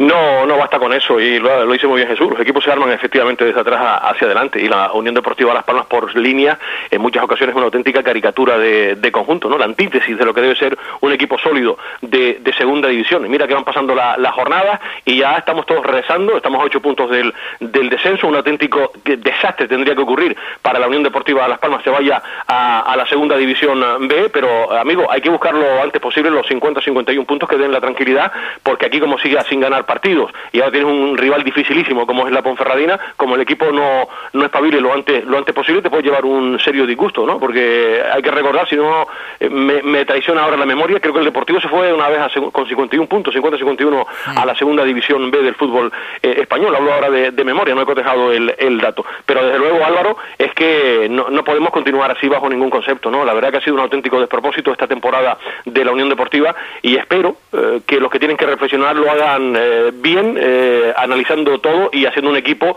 no con nombres, sino con hombres, porque evidentemente a veces con los nombres solos no, no basta y hay que hacer un equipo sólido de segunda división. El equipo defensivamente es un auténtico despropósito, no hay por dónde cogerlo, impresentable. Lo de Álvaro Lemos el otro día con una tarjeta y, buscarse la, la, expulsión fue desbordado completamente. A mí la defensa de la Unión Deportiva Las Palmas es la peor de la categoría y ahí están los datos que acaba de apuntar Jesús. Esto es como el algodón, no engaña absolutamente a nadie y hay que hacer una reestructuración profunda cara a la próxima temporada, porque si no te puedes llevar un serio disgusto eh, y yo no quiero pensar otra vez en, fantasmas antiguos, ¿no? Pero desde luego que las cosas se han hecho rematadamente mal y cuando no hace las cosas bien, pues pasa lo que pasa, que eh, como decía Jesús, puedes perder con, con el español, pero no de la forma que lo hizo la, la Unión Deportiva, porque evidentemente el español es muy superior hoy por hoy en plantilla y en juego a la Unión Deportiva Las Palmas, pero no puede dar una imagen tan patética como la que ofreció eh, los hombres de, de Pepe Mere el pasado fin de semana. Eso es lo que comenta Manolo Jesús, porque al final aparte de que nos podemos llevar un susto, es el sopor de los partidos eh, frente al Oviedo, ni un tiro a puerta, frente al Málaga pues no es ningún partido emocionante. Ahora un partido que se acaba en 20 minutos, es que esto menos espectáculo es cualquier cosa. Sí, sí, Álvaro, yo creo que el partido del Español es muy parecido al partido del Oviedo. La diferencia es que en el partido del Oviedo Álvaro Valle pudo salvar esas ocasiones y en este caso no, porque fue un asedio desde el minuto uno. El Oviedo, recordemos que fue a partir del minuto 60, 70 cuando comenzó ese asedio. Y es que no hay que irse muy lejos, comparemos el partido de ahora de la vuelta con el partido de ida en casa entre Las Palmas y el Español. En ese partido sí vimos un equipo, un equipo reconocible, fiel a la Unión Deportiva que hemos visto este año pero es que lo del otro día y lo de Álvaro Lemos como capitán de la Unión Deportiva Las Palmas borrándose porque es que se borró el partido muy tempranamente con esas dos entradas a destiempo que tú puedes estar fuera de sí pero eres un jugador profesional y tienes que dar la cara y no puedes borrarte de esa manera y Manolo, ¿hubo con respecto a anteriores partidos, eh, para el que no estuvo o no vio el partido, eh, cambios en el 11, en la disposición del equipo o nada? Nada, absolutamente nada. Entró, entró GC, pero el, el problema, independientemente que entre GC o Pepito o Juanito, es el, el sistema eh, defensivo de, la Unión Deportiva. Fíjate que ver a la Unión Deportiva sacar una pelota de atrás un dolor. Ves a cualquier equipo que mueve la pelota por un lado o para otro y cuando tienes algún problema, pues hay, hay diagonales, aquí no hay movimientos. El centro de, del campo todo pasa por Sergio Ruiz y Sergio Ruiz eh, no tiene su día. Ya la Unión Deportiva Las Palmas no, no existe, no hay cohesión entre líneas, no hay desmarques de, de, ruptura. En definitiva, la Unión Deportiva Las Palmas es una auténtica comparsa. Eh, hoy por hoy es uno de los peores equipos de, la segunda división, aunque la clasificación pueda decirlo lo contrario, pero en cuanto a regularidad es que es un auténtico desastre, es que no, se ha podido arreglar, pero claro, ¿con qué mimbres arreglas una, una defensa que es de una auténtica caricatura, ¿no? Una, defensa de segunda división B? Y lo siento mucho por los jugadores que se desenvuelven ahí, pero yo no solo culpo a, los defensas, es que eh, el sistema defensivo empieza por los delanteros y hacia atrás, pero es que la Unión Deportiva de Las Palmas como acordeón es un auténtico desastre, desafinado completamente a lo largo de una, de una temporada que está siendo un auténtico dolor. Fíjate las jornadas que, nos restan y, hombre, hay que terminar dignamente. Están defendiendo un escudo a una afición que lamentablemente no puede ir al, al estadio, pero desde luego ya está bien, ¿no? Y la gente está asqueada con lo que está ocurriendo esta, esta temporada porque, repito, se puede caer ante el español que va con la directa ya hacia primera división, pero no ofreciendo una imagen tan lamentable como la del pasado fin de semana, Álvaro. Y repito, hay que buscar lo antes posible eh, el primer objetivo del, del, club. Aquí este año no se mordió mucho la, la cabeza el presidente. Eh, debe ser que vio un poco cómo estaban las cosas eh, y bueno, la permanencia. La permanencia de momento la tiene la Unión Deportiva, pero repito, ojito que el fútbol es muy con perdón, C punto suspensivo, que hay niños escuchando ahora la radio, y te puede llevar un disgusto en cualquier en cualquier momento. ¿eh? O sea que hay que buscarlo lo antes posible, dos, tres victorias que den un poco la, la tranquilidad a la Unión Deportiva, porque tienes 46 puntos, estás a 8, estás más cerca ahora mismo del, del descenso que de la zona de privilegio. ¿no? Algún insensato que todavía pensaba en que la Unión Deportiva de Las Palmas podía luchar por la promoción de ascenso. Ya sabes que yo siempre te he dicho que veía un equipo muy, muy mediocre para eh, jugar eh, esa zona de arriba, porque la fama lo que ha sido sobre todo este año es un equipo tremendamente irregular.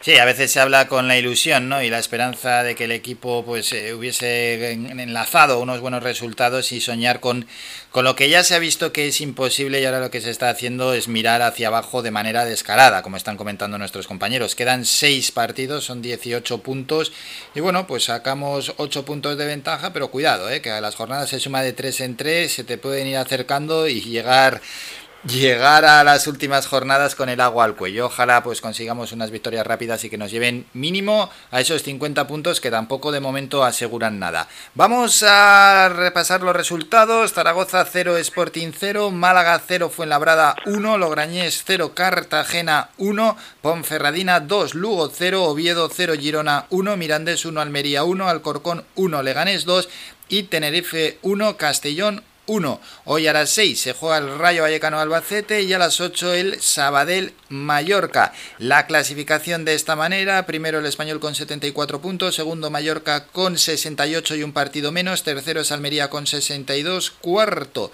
Leganés con 61, quinto Sporting de Gijón con eh, Sporting de Gijón con 57, sexto que jugaría la promoción de ascenso el Rayo Vallecano con 56 y un partido menos y nos vamos a la zona de abajo, Alcorcón noveno con 38, Lugo vigésimo con 36 puntos y cierran la clasificación y eso sí con un partido menos el Sabadell con 34 puntos y el Albacete con 32. Jesús, hoy dos partidos muy emocionantes porque se enfrentan equipos con intereses contrapuestos, el Rayo Vallecano y el Albacete y el Sabadell y el Mallorca. Jesús.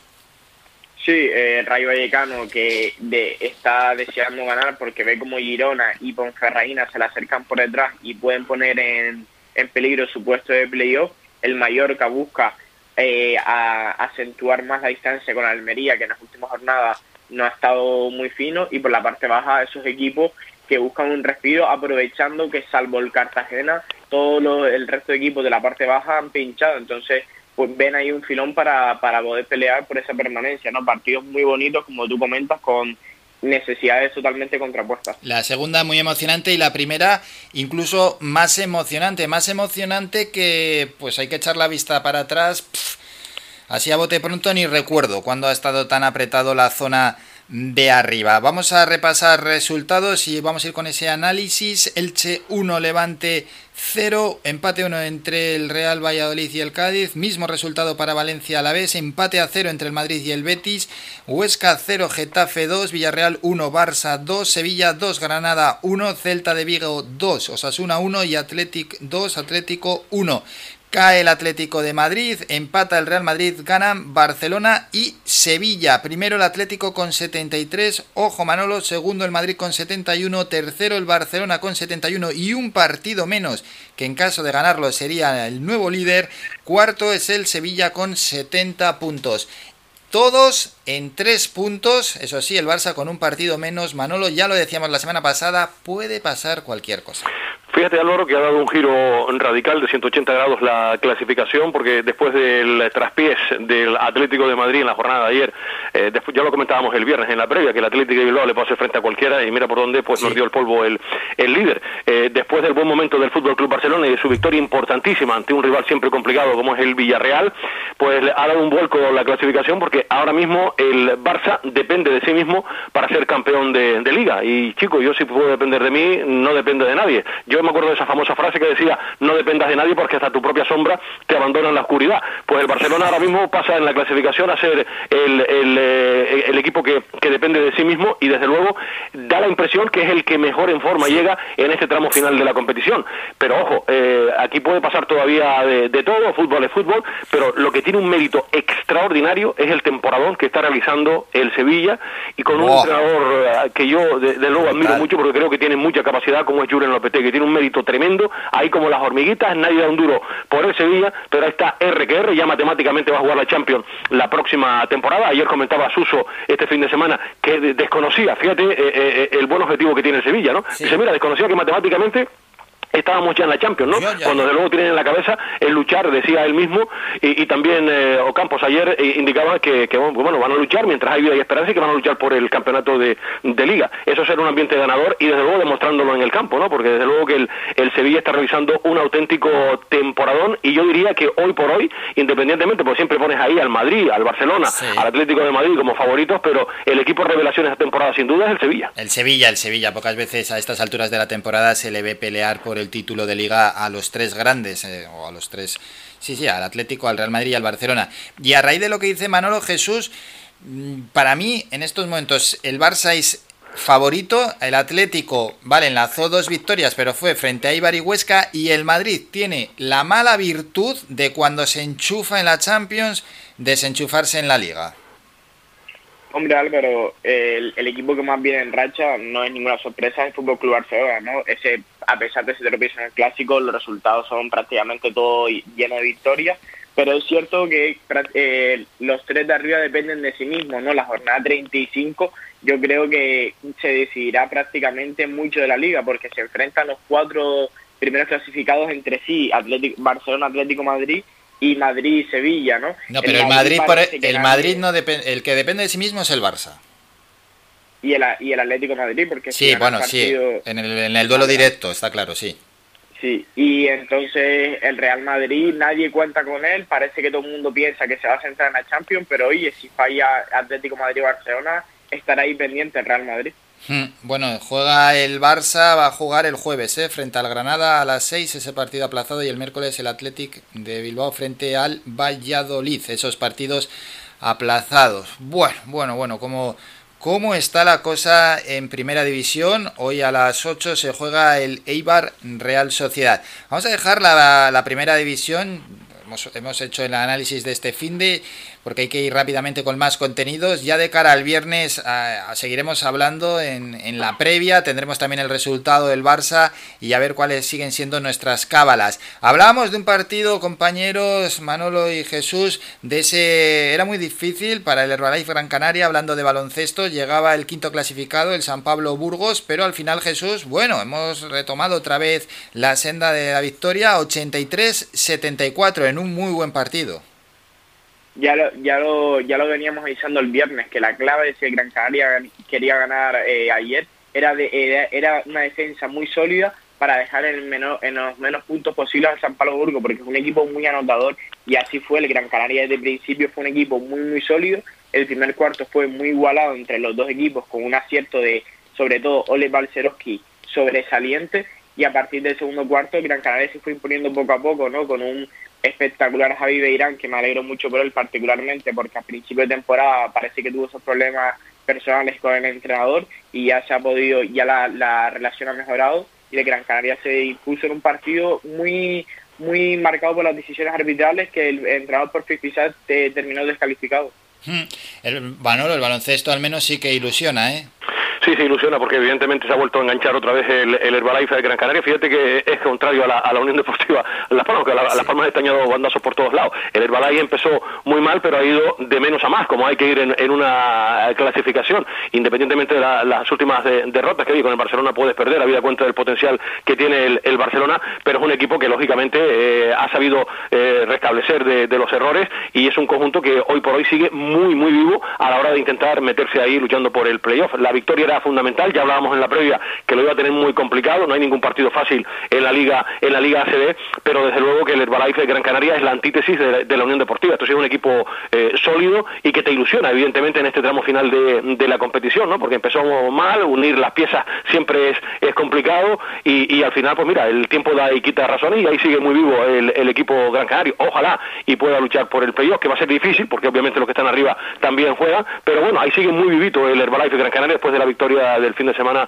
aquí en el pabellón Gran Canaria Arena. Y tenemos una gran oportunidad porque el próximo partido será el 30 de abril a las 5 y media frente al Bilbao Basket, que es penúltimo clasificado, así que ese viaje a Vizcaya ojalá pueda ser con una victoria. Y nos vamos a despedir en un minuto porque llega la Champions Jesús, Real Madrid-Chelsea mañana a las 8 y el miércoles París Saint-Germain-Manchester City.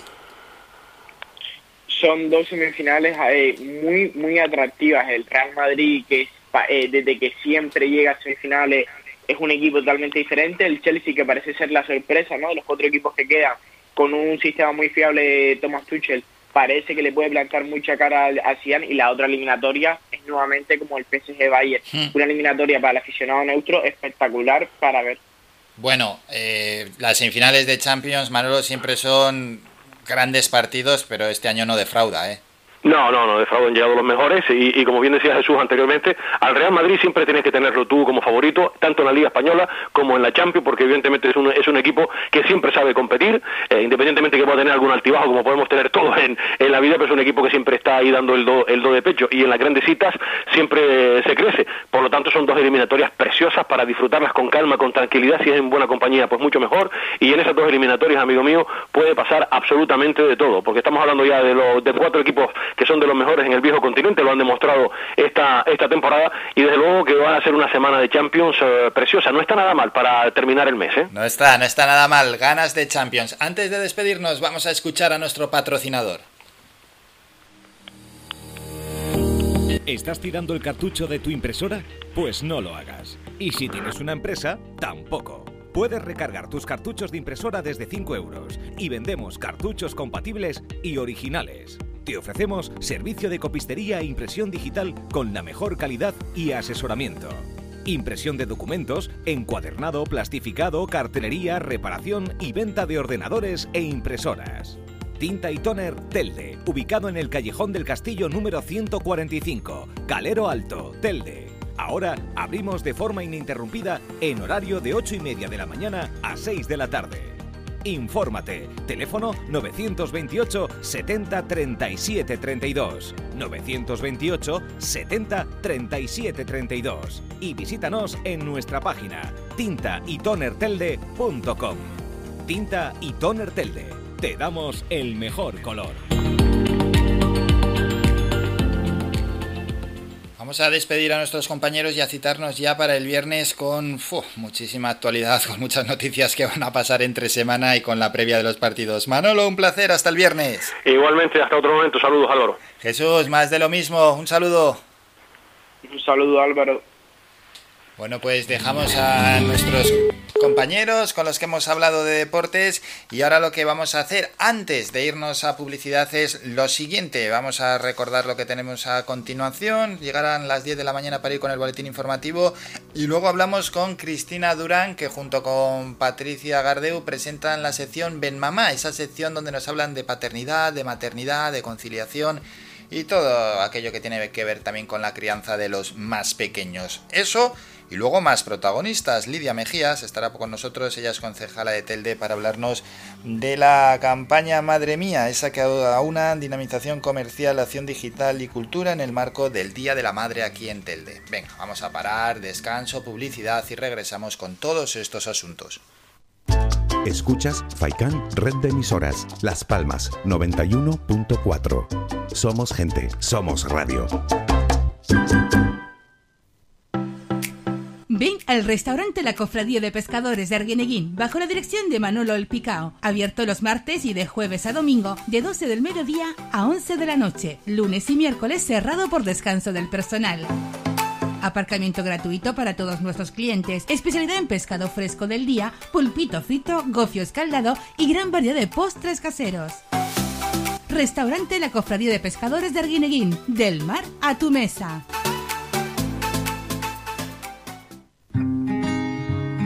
Por esos abrazos, besos y momentos que no hemos podido vivir.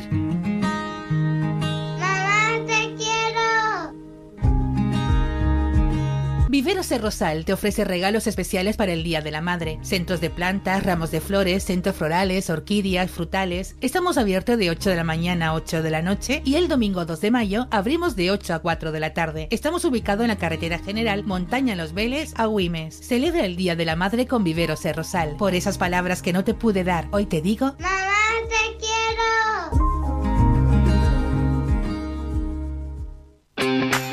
Bingo Avenida, Bingo Triana, Bingo Gran París, Bingo La Ciel y Bingo Arucas han reabierto ya sus puertas con mayores premios y primas especiales.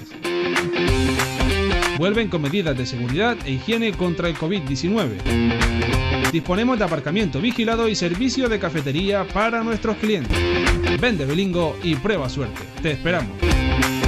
Juega de forma responsable. El abuso puede provocar ludopatía. Prohibido menores de 18 años.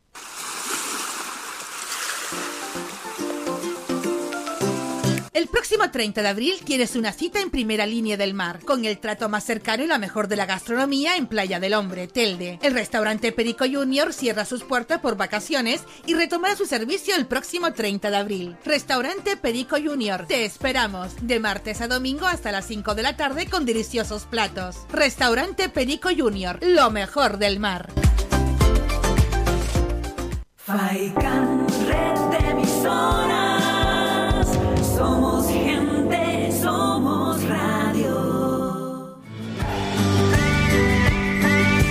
Escuchas Las Mañanas de Faicán con Álvaro Fernández.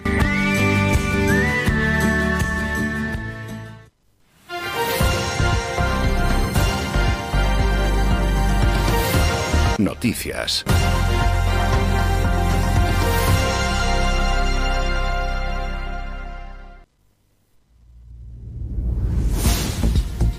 10 de la mañana, tiempo ya para un nuevo boletín informativo. La Consejería de Sanidad del Gobierno de Canarias constata en las últimas 24 horas 131 nuevos casos de coronavirus en las islas, de los que 70 se han registrado en Tenerife, 47 en Gran Canaria, 10 en Lanzarote, 2 en Fuerteventura, 1 en La Palma y 1 en El Hierro. En las últimas horas se ha producido el fallecimiento de un hombre de 70 años en Gran Canaria vinculado a un brote familiar y que padecía patologías previas. Se han realizado 1.036.600 pruebas PCR, de las que 2.900 se corresponden al último día cuantificado. Hablamos de inmigración. La cifra de inmigrantes llegados a Canarias este domingo roza el centenar. Tras ser rescatados, 49 varones subsaharianos que navegaban hacia Gran Canaria en un cayuco y que se suman a 50 más llevados de madrugada a Fuerteventura por personal de salvamento marítimo que los localizó a 55 kilómetros mar adentro. Una alerta de la Guardia Civil que detectó sobre las 5 de la tarde la presencia de su embarcación cuando le faltaban unos 15 kilómetros para llegar a la isla a través de los radares del Servicio Integral de Vigilancia Exterior SIBE, activó el avión Sasemar 103 de la sociedad estatal que buscó su posición y a la nave de rescate Salvamar Macondo que acudió a su encuentro e hizo a bordo a los inmigrantes. Mientras el secretario de Estado de Migraciones, Jesús Javier Perea, ordenó que se vaya desalojando progresivamente la nave donde pasan las cuarentenas los inmigrantes que llegan en patera Fuerteventura, empezando por las mujeres y los niños, porque asegura ese espacio no reúne las condiciones necesarias. Hay más asuntos. La Asociación Canaria de Víctimas del Terrorismo, ACAVITE, reclama a las autoridades españolas que detengan de inmediato a Brahim Gali, presidente del Frente Polisario, a raíz de su entrada en el país, que condena porque se ha permitido, según afirma en un comunicado, estando en busca y captura por brutales atentados el líder saharaui dirigente al que acusan de asesinatos contra trabajadores canarios en el antiguo Sáhara español, así como de ser autor material e intelectual y quien ordenaba los ametrallamientos, asesinatos, secuestros masivos y desapariciones de tripulaciones en alta mar de los marineros canarios en las décadas de 1973 y hasta finales de 1986. Más asuntos, aumenta el grado de optimismo de los inmobiliarios canarios sobre el futuro del sector y se sitúa en un 8 el séptimo barómetro inmobiliario, el sentimiento de mercado de los profesionales inmobiliarios, realizado por UCI y SIRA, se refleja una tendencia en clave positiva, con una nota de 8 sobre 10 en Canarias, un dato que ha mejorado de forma paulatina tras un 7,4 registrado en mayo de 2020 en las islas. Este año de pandemia ha dejado un cambio en la demanda de viviendas y es que ahora quieren los futuros propietarios buscan casas nuevas con terrazas exteriores, con una buena conexión a internet y cerca de espacios verdes con un importante incremento por el interés de viviendas unifamiliares. Y terminamos con deportes. El Guagua se proclamó este sábado campeón de la Superliga masculina por la vía rápida y devolvió 27 años después el título liguero al voleibol Gran Canario al ganar por 1-3 su tercer partido en la final contra el Unicaja Costa de Almería, al que ya había vencido en los dos primeros en Las Palmas. Y un último apunte de golf, el sudafricano Gary Igo conquistó ayer su segundo título del circuito europeo tras imponerse en el abierto de Gran Canaria con un total de 225 golpes, con menos 25, 3 menos que el alemán Maximian Kiefer y 4 de margen sobre el danés Jeff Winter. Igot, de 21 años y campeón el año pasado del Abierto de Portugal, se convirtió este pasado domingo en el sudafricano más joven en alcanzar dos títulos en el Tour Europeo. Regresamos a las 11 con más información.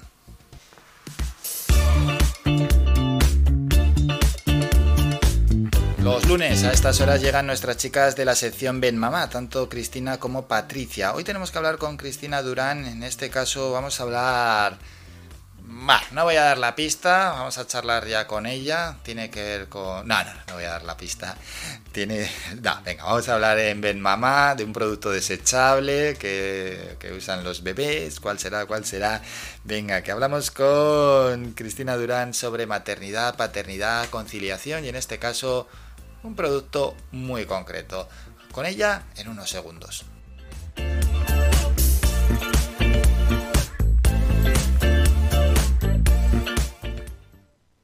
Y como cada lunes llegamos a nuestra sección de Ben Mamá, ese espacio dirigido para papás y mamás donde de la mano de nuestras compañeras Patricia Gardeu y Cristina Durán charlamos y abordamos esas inquietudes, esas dudas que a veces nos asaltan como padres y, donde además no paramos de aprender gracias a los profesionales que nos traen nuestras compañeras o también a la voz de esos protagonistas que a través de Ben Mamá nos cuentan sus propias historias y vivencias sobre esta carrera de fondo que representa a veces o más bien siempre de un modo u otro la maternidad y la paternidad. Saludamos por tanto ya a Cristina. Bienvenida Cristina. Decía la semana pasada Patricia que te has convertido en una especie de Agatha Christie desde que vives en Londres y que por eso te gusta dejar el suspense en el aire. Bienvenida Cristina. Gracias Álvaro, buenos días. Ay, el suspense en el aire. Ya te pillaré yo a ti, Patri. A la que, por cierto, le mando un besote que seguro que se está riendo ahora mientras nos escucha muchísimo. Pues te diré que a mí Agatha Christie, Álvaro, siempre me ha gustado.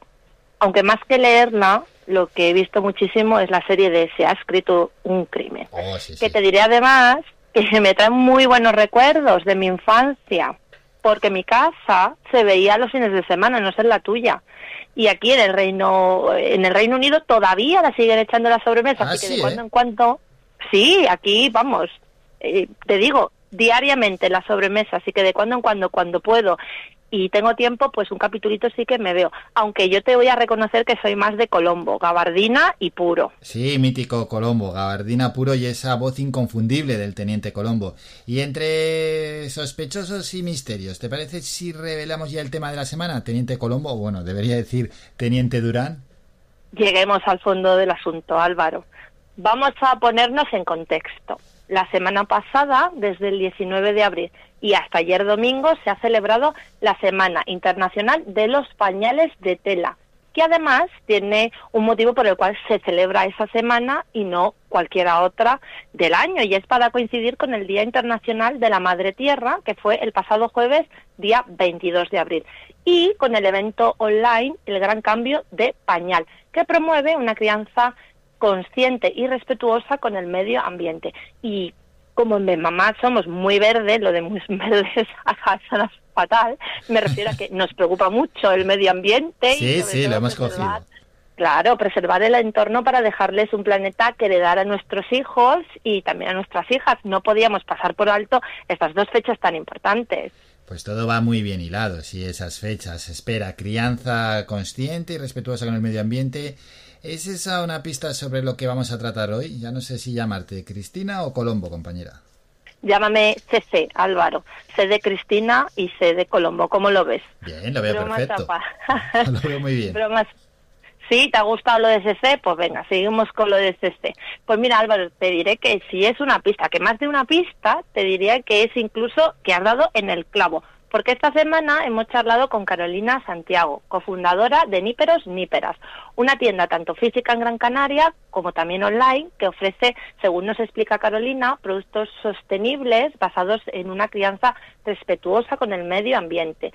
Y nos ha hecho un recorrido maravilloso sobre el desconocido mundo de los pañales de tela. Mm, Pañales de tela. No sé si los más mayores para ellos será eh, desconocido. Es- en cualquier caso es muy muy interesante, aunque así de primeras parece que más que ir hacia adelante no hacia el futuro, vamos hacia el pasado cuando se utilizaban las gasas en lugar de los pañales desechables, ¿no te parece? Pues sí que pudieras llevar tu razón, Álvaro, y que se estuviera recuperando esa idea de la gasa, pero eso sí, mucho más sofisticada y sobre todo mucho más práctica. Hablamos de pañales en apariencias muy parecidos a los desechables, pero hechos de tela y que tienen como una especie de compartimento donde se mete la absorción. Pero si te parece que nos lo explique Carolina, que ella lo hace muchísimo mejor. Vale, perfecto, estupendo. Escuchamos. Pero para nosotras creemos que es más práctico el velcro, además abarca más talla. Eh, además es muy parecido al desechable. Ponemos el pañal y cerramos con velcro. Al abrirlo tenemos el absorbente. La parte interior es la parte impermeable, se le llama el cobertor, que es la parte impermeable. Y la parte interior es el absorbente. Hay distintos sistemas de pañal, el todo en uno, el todo en dos, el rellenable, pero eso ya daría para otra entrevista muchísimo más larga, porque sí es verdad que, hay bastante información.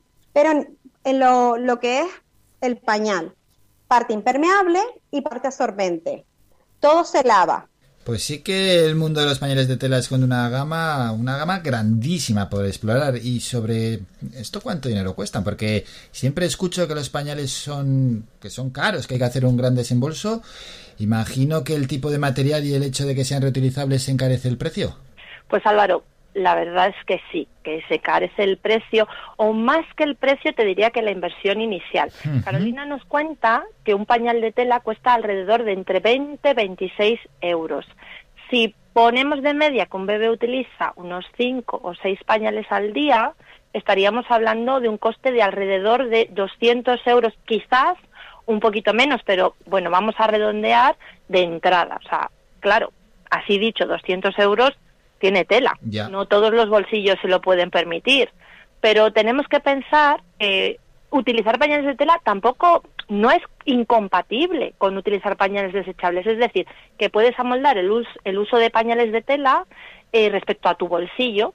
En lugar de utilizar esos cinco o seis pañales de media que utiliza el niño completamente todos de tela, pues lo podemos ir combinando. Y que además eh, todo el dinero que te gastes en los pañales de tela tienes que pensar que está ahí para siempre, porque como muy bien nos explica Carolina, a ser lavables y a ser reutilizables pueden perfectamente pasar de unas manos, bueno, de un culete a otro culete. ¿Escuchamos a Carolina? Venga, la escuchamos. suele impactar el precio inicial del pañal porque lo vemos un precio elevado, porque no somos capaces de ver a la larga.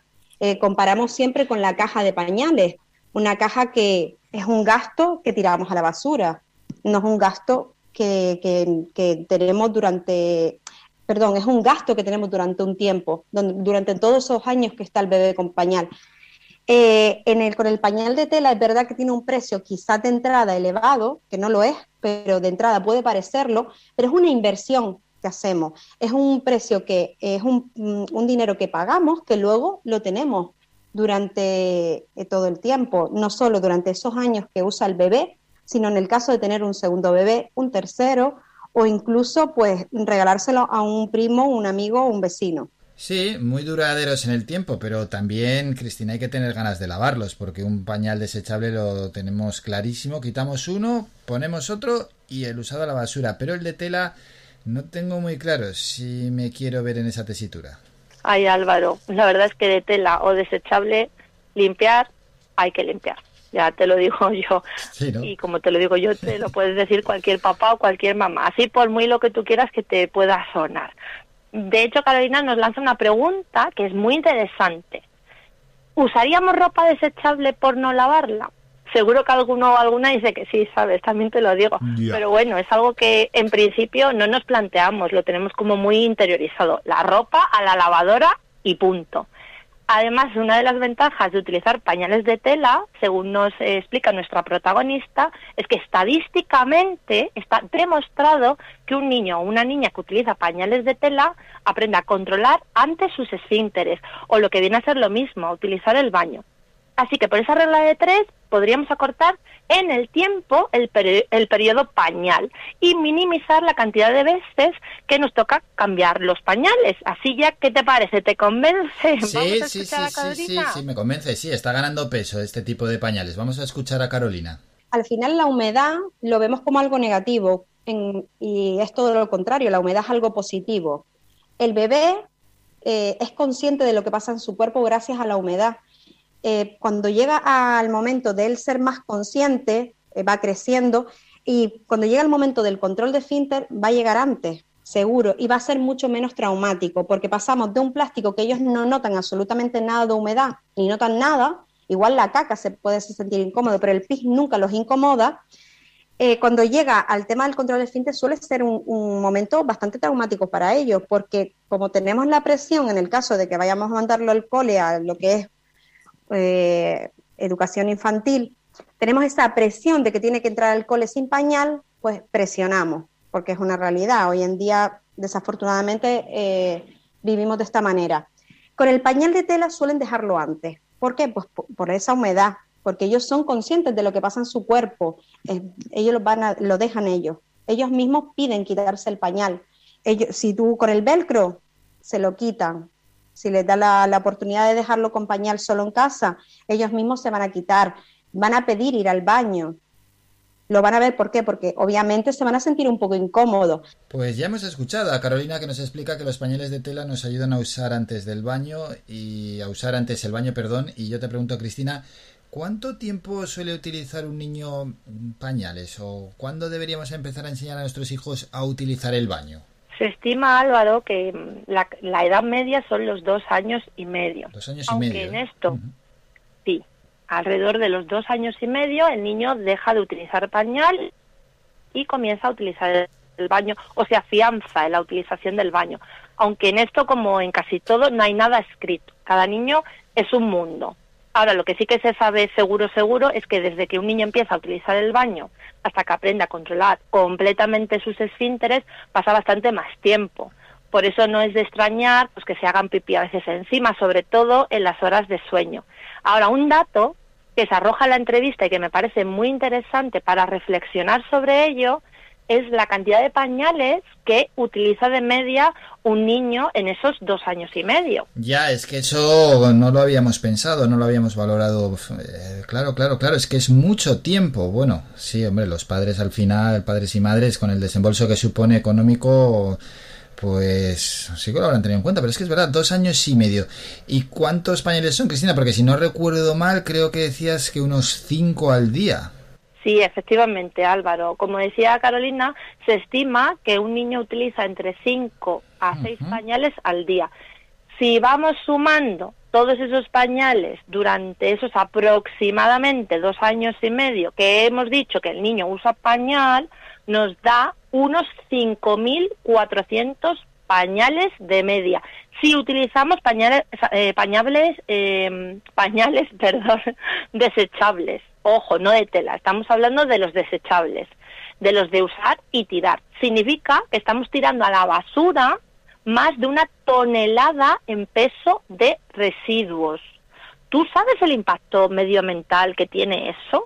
Para que tengamos una imagen gráfica, si cogemos todos los pañales que usan los niños de España en un año y los juntamos todos juntos, llenamos dos veces el Estadio Santiago Bernabéu. Mira, un dato para los futboleros.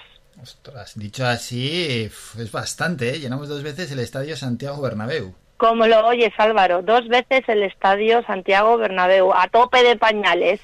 Un dato interesantísimo que aportan nuestras compis de bebé y más. Pero es que además los pañales están hechos de celulosa. Y claro, la celulosa la sacamos de los árboles. Así que se estima que para que tu hijo lleve pañales desechables esos dos años y medio, hemos talado cinco árboles, que se dice pronto, cinco árboles menos por niño. Puedes empezar a multiplicar. Pues si echamos la cuenta nos salen muchísimos árboles. problema medioambiental sin duda alguna. Es otro dato importante y a tener en cuenta para tener en consideración el uso de los pañales de tela, Cristina. Y es que con esta reflexión tan interesante, compañera, te vamos a despedir hasta la próxima semana y me imagino que esto que hemos comentado les ha ido calando a los oyentes y, tienen, hombre, había oyentes que son conscientes, ¿no? Del daño medioambiental que genera todo esto pero con los datos que habéis expuesto ya queda todo más claro, ¿eh? Claro que sí. Yo yo pienso que alguno habrá que se decante por los pañales de tela, hmm. alguno habrá que se decante por los pañales. Eh, mitad y mitad, como hemos dicho también.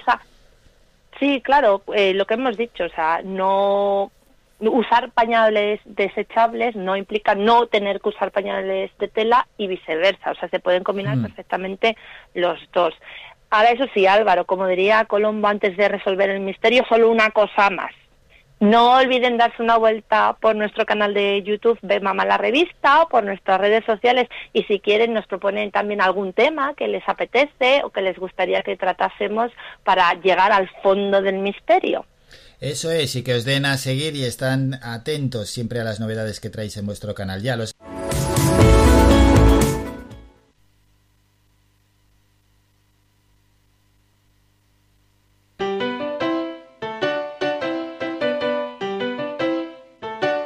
Estás escuchando Faikan Red de emisoras Gran Canaria.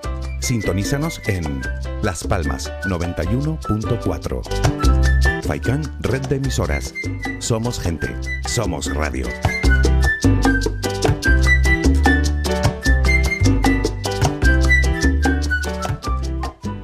Querida Mar, tú sabes que por lejos que me encuentre tú conmigo, mi lado estás. Primer domingo de mayo, Día de la Madre. En Floristería Siempre Viva encontrará lo que busca, el regalo perfecto. Flores, centros, ramos, plantas y un largo etcétera. Visítenos, nos encontrarán junto al Parque de San Juan Telde. Haga su reserva. Floristería Siempre Viva, siempre cerca de ti. Querida Mar, tú sabes que por lejos que me encuentre tú conmigo, a mi lado estás.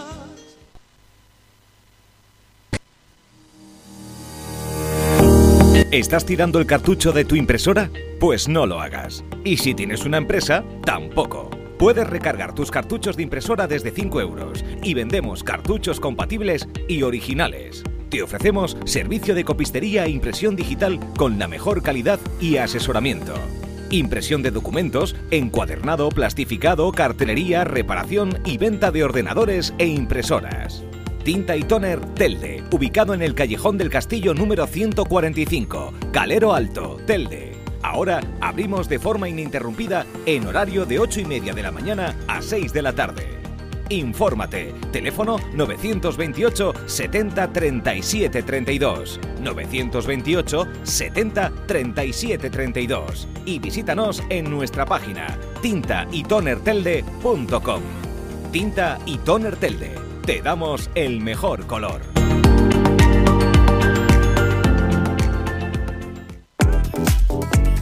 A cualquier hora y para cualquier problema, llegan los coches amarillos. Llega Desatascos Jumbo 928 230265 Desatascos domésticos industriales y de redes ayuntamientos. Vaciado de pozos, achique de agua, aljibes o por lluvias, tratamiento de legionela, trabajos en todo tipo de embarcaciones. 638 748 731 Limpiezas de choque y localización de arquetas ocultas. Más de 34 años sin descanso, 24 horas sin excepción. 928 230265 Pioneros en limpieza de estanques y redes heredades de agua. No contrate intermediarios. Llámenos directo y ahorre tiempo y dinero. 638 748 731 Somos música. Somos información. Somos entretenimiento. Eh, Somos vida. Somos Radio Faikán. Somos gente. Somos radio.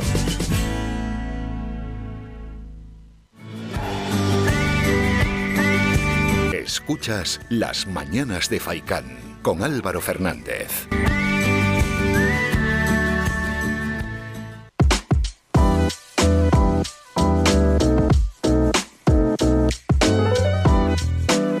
Sin fronteras.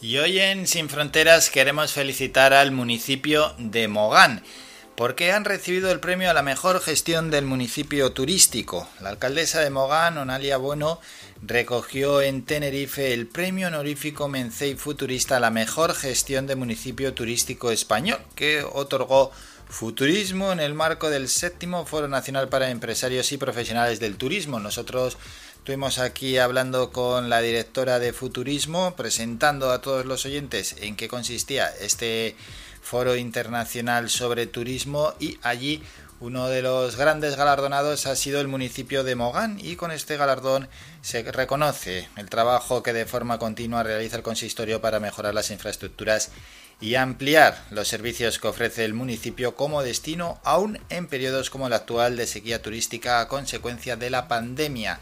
Un premio importante, un premio recibido por el Ayuntamiento de Mogán, ese premio a la mejor gestión de municipio turístico.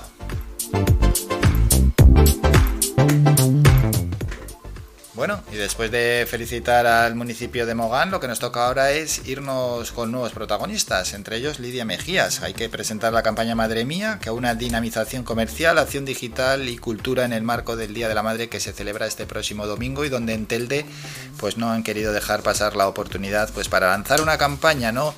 Para darle mayor impulso, en este caso al comercio, concretamente a la zona comercial abierta San Gregorio. A ver si Lidia está disponible o un segundín y en cuanto esté disponible Lidia Mejías la pasamos en directo.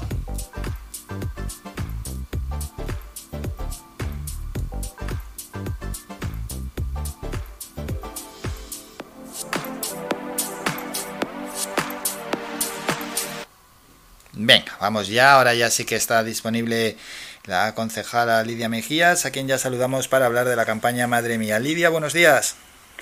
Sí, buenos días, Álvaro. Hola, buenos días. Deseando conocer esa campaña que ya ha arrancado. Eh, sí, la campaña, aclarar que es la campaña de la zona comercial abierta de San Gregorio, lo que nosotros como ayuntamiento pues eh, apoyamos a todo aquello que, eh, que sea bueno para el comercio y sea bueno para, para, para el municipio y para los pequeños y medianos empresarios y entonces nosotros como ayuntamiento pues ayudamos a esta, a esta campaña que ha tenido bastante éxito en el municipio pues en diferentes eh, cuestiones en, en, nuestro municipio. Pues, por ejemplo, esta campaña se basa pues en diferentes acciones, eh, entre ellas el concurso de selfie, que es un concurso en el cual a través del el Instagram del de la zona comercial abierta con la el, con el en el cual tiene que ir acompañado una foto que es un concurso eh, una foto de, la, de madre e hijo en el cual tienes que poner madre mía selfie más tu comercio favorito y en el cual la zona comercial abierta pone como primer premio pues una cena o un almuerzo en un restaurante eh, del municipio que es La Tunera y como segundo premio pues una canastilla personalizada en la empresa eh, de canastilla que hay en, en Telde. Después también, en, en, una tercera acción que hace la Asociación de Empresarios, es el concurso de escaparate, en el cual participan eh, todas las empresas asociadas en, el, en, la asociación y además se le dará un premio por el concurso de escaparate de la madre. Como culmen, pues están las entradas que se están repartiendo en los comercios asociados a esta campaña, que la pueden encontrar en comprarenSangregorio.es y se entregan entradas a través de compras en los comercios para el Día de la Madre, que qué mejor eh, acción que llevar a tu madre a, a ver un espectáculo en el cual va a estar Rocío Ruano, eh, Laura Márquez, Saúl Romero, que es cómico, las dos son cantantes, y además dos bailes de la fábrica de la danza, para que las personas que, que quieran adquirirlo los en los comercios, pues decir que hay dos horarios disponibles, a las 12 de la mañana y a las 5, y pueden ver los listados de comercio en comprarenSangregorio.es. Pues animarlas, además que la gente compre en la página web, que la verdad que ya hablaremos del éxito que está teniendo en nuestro municipio esta página web, eh, municipal y animar a la gente de que eh, mm, vayan a, a ver eh, y participen, le den una vueltita a sus madres a través de, del Teatro Juan Ramón Jiménez, pasen un ratito y si es posible pues después pasen el almuerzo por la zona comercial abierta de San Gregorio. Pues es una buena manera de celebrar comercios. el Día de la Madre, es una gran manera ¿eh? de celebrar el Día ¿Qué de la mejor Madre. manera? Y además claro. tengan, tengan muchas personas en cuenta que eh, nosotros en el Teatro Juan Ramón Jiménez somos uno de los pocos eh, de la isla que estamos certificados y verificados por salud pública por los protocolos que tenemos con respecto al COVID, es decir, que llevamos a las madres a un lugar seguro y nuestra zona comercial abierta, que es un espacio abierto, también es un lugar seguro porque como ya se han dado datos concretos, Telde es una ciudad segura y nuestros comercios están cumpliendo los protocolos y nuestros espacios. Pues qué mejor manera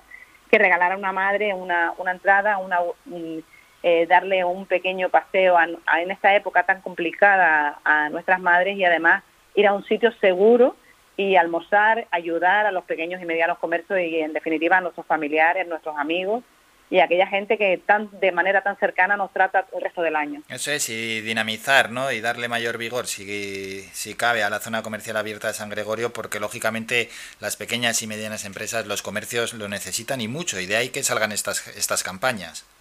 Sí, y esta campaña además quiero eh, eh, volver a reiterar que es una campaña que nace de la asociación, de la Asociación de la Zona Comercial Abierta de San Gregorio, pero que siempre el ayuntamiento va a ayudar en la promoción, en la participación, en todo aquello que nosotros podamos eh, ayudarles y que, en definitiva, eh, el ayuntamiento tiene que estar ahora eh, al lado de, de, los empresarios, de los comercios y de aquella gente que mantiene los empleos en nuestro municipio que muchas veces no se le da la importancia que, nosotros, por ejemplo, desde la Concejalía de Desarrollo Local tenemos clara. No, hay que darle, hay que darle importancia porque sin comercios no hay vida, ¿eh? ni en un pueblo, ni en una ciudad, ni en ningún sitio, ni en ningún municipio. De ahí la importancia de esta zona comercial abierta y la importancia de seguir consumiendo en nuestros comercios, en los comercios de atención más cercana y en los comercios de toda la vida.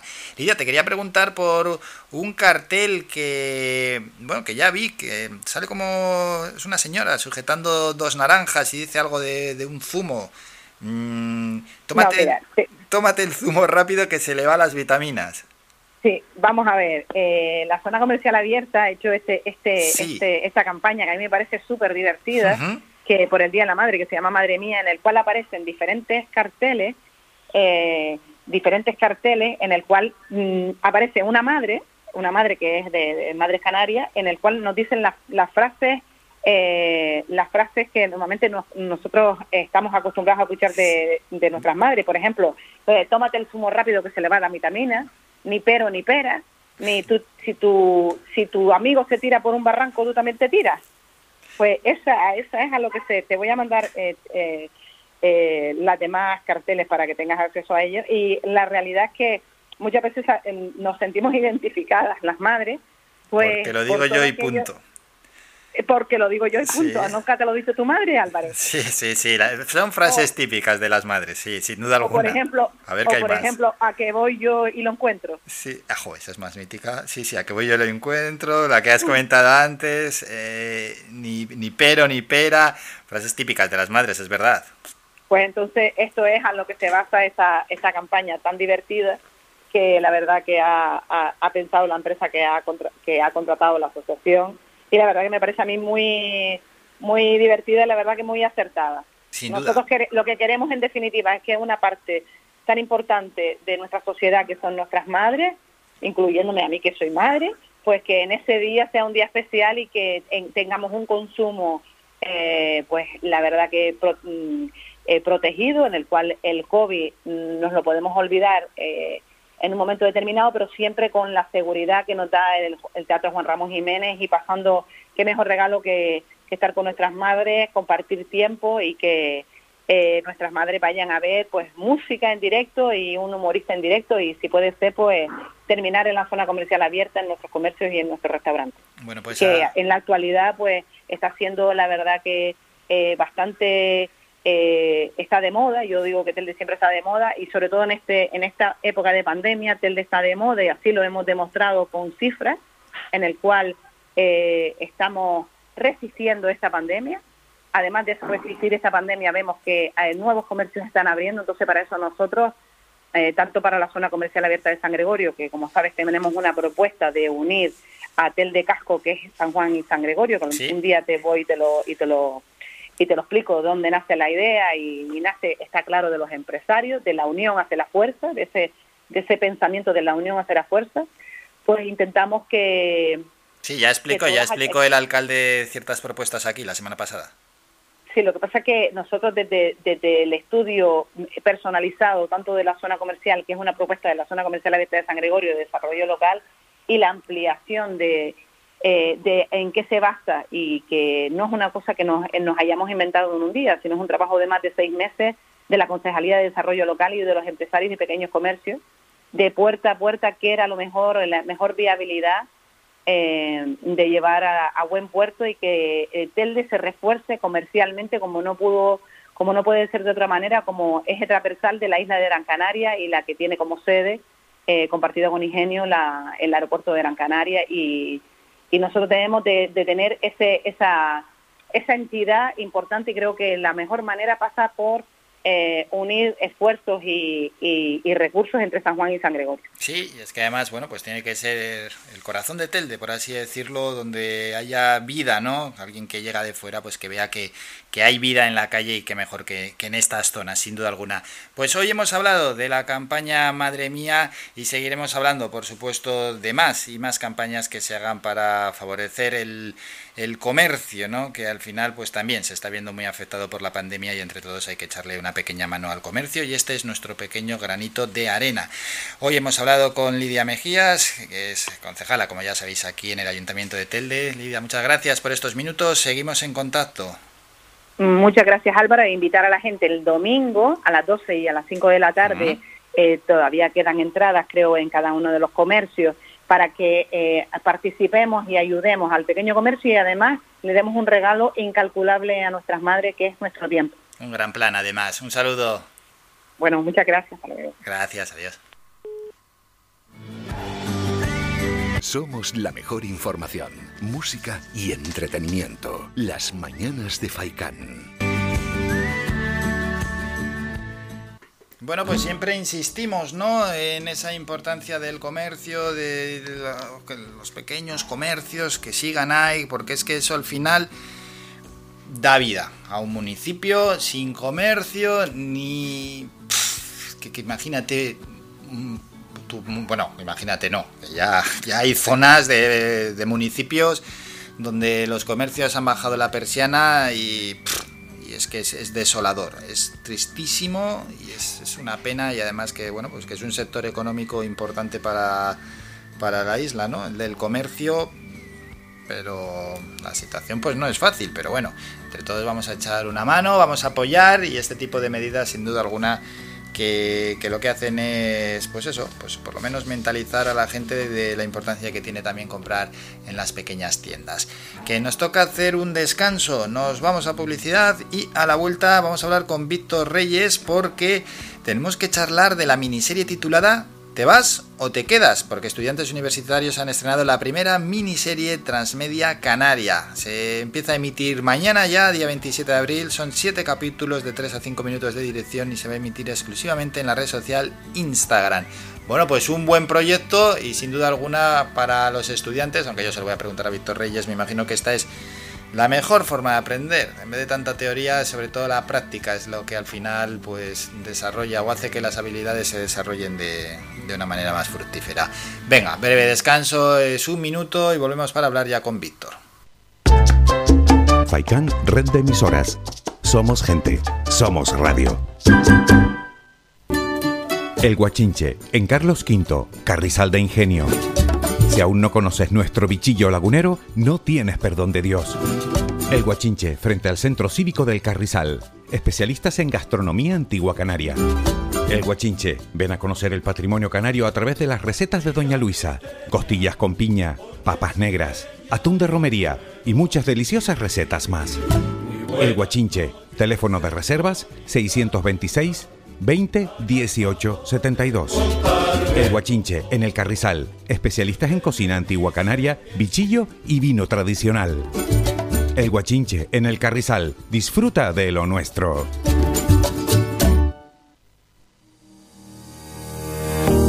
¿Estás tirando el cartucho de tu impresora?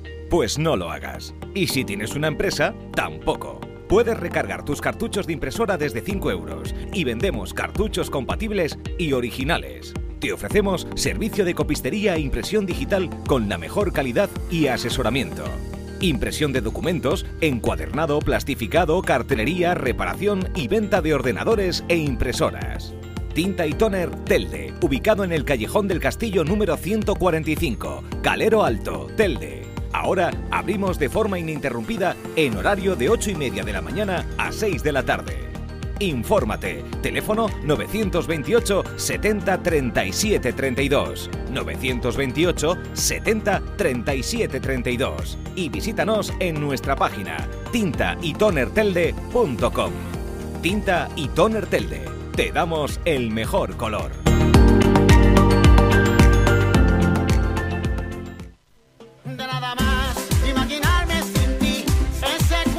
Restaurante Mi Niño abre sus puertas de lunes a viernes de las 7 de la mañana a 6 de la tarde. Le ofrecemos desayunos, menús variados caseros a precios asequibles. Disponemos además amplios salones para cualquier tipo de celebraciones. Infórmate o haga su reserva al 928 700602.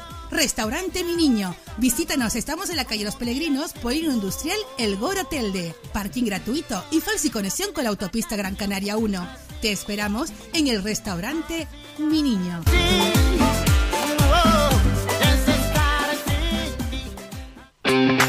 El Bingo Avenida, Bingo Triana, Bingo Gran París, Bingo La Ciel y Bingo Arucas han reabierto ya sus puertas con mayores premios y primas especiales. Vuelven con medidas de seguridad e higiene contra el COVID-19. Disponemos de aparcamiento vigilado y servicio de cafetería para nuestros clientes. Vende Belingo y prueba suerte. Te esperamos. Juega de forma responsable. El abuso puede provocar ludopatía. Prohibido a menores de 18 años.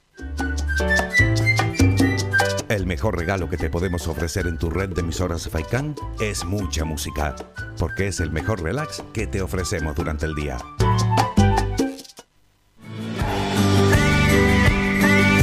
Escuchas Las Mañanas de Faicán con Álvaro Fernández.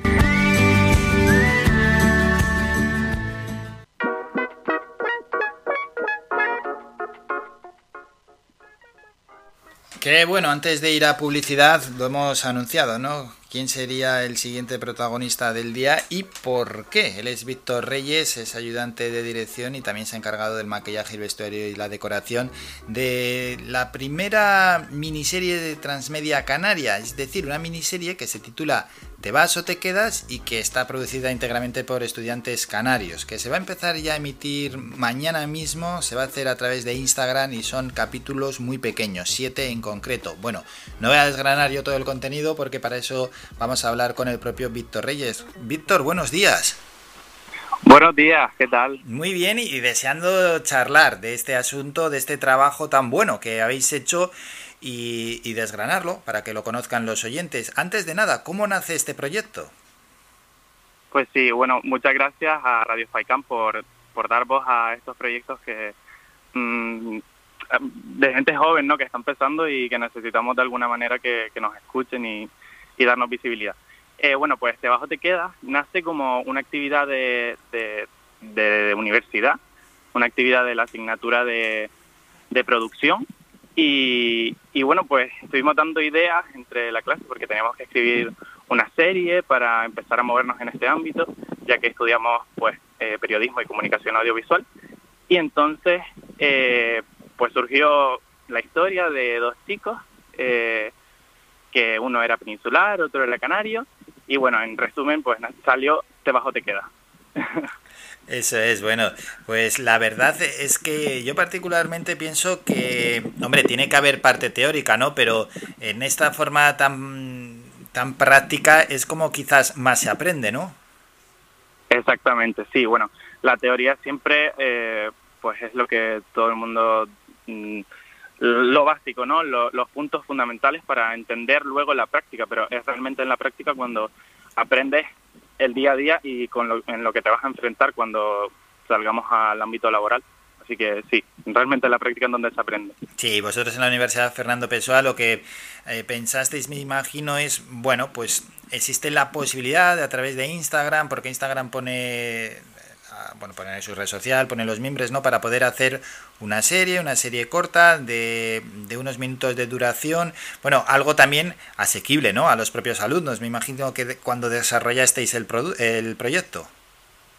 Exacto. Nosotros, bueno, como tenemos que desarrollarlo pues en el tiempo que transcurre, que transcurre el curso, pues decidimos hacerlo en Instagram, que era poquito tiempo, nos daba tiempo de, de grabar, de montar, porque son muchas las cosas que hay que hacer para producir una serie. Y claro, nos, nos decantamos por Instagram, además es donde está toda, toda la audiencia a la que nos queremos dirigir y, y nos parecía una red ideal. Mm. Claro, hay que producir, hay que grabar, hay que editar. ¿Cómo fue? Vamos a empezar por la producción. Pues la producción siempre es lo que más cuesta, ¿no? Porque es cuando arrancan las ideas, eh, no tienes nada claro, mm, todos son cosas pequeñas que luego tienen que unirse para crear algo grande. Y, y bueno, es lo más complicado, pero claro, como somos un grupo más o menos pequeño, también facilita el hecho de que, que nos entendamos. Y luego ya pues arranca la grabación, eh, todavía seguimos grabando porque esto es así, hasta el último momento hay que aprovechar y, y grabar pues algunas cosillas que nos quedan para los siguientes capítulos y tal. Y, y bueno, es, es lo más complicado, pero también lo más entretenido, porque es donde realmente eh, hacemos nuestro, nuestro trabajo, sí. Mm. Al final, eh, los capítulos están condensados de 3 a 5 minutos, pero es que el trabajo es muy grande desde la producción y luego lo que dices, también la grabación, hay que hay que bueno pues eh, encargarse de, de, todo lo relativo a una grabación buscar el lugar que todos vayan con pues caracterizados no a lo que vayan a representar que sepan lo que tienen que decir hacer en todo momento. Es que el trabajo es, es, es muy bueno. La verdad es que es sin duda alguna para a la hora de los estudiantes pues una de las grandes formas a la hora de aprender. Exacto. Yo, por ejemplo, eh, que me encargo del departamento artístico y lo que es caracterización y demás, eh, me encargo también de muchas otras cosas como puede ser la grabación, el sonido, eh, todo. Y es porque, claro, somos una clase pequeña, estamos empezando y aunque nos hayamos dividido en departamentos, pues todos hacemos todo. Así que nos ayudamos mutuamente y, y sí, la verdad que el trabajo es duro. Bueno, ¿y el mejor momento de todo esto cuándo ha sido? ¿Cuándo está siendo?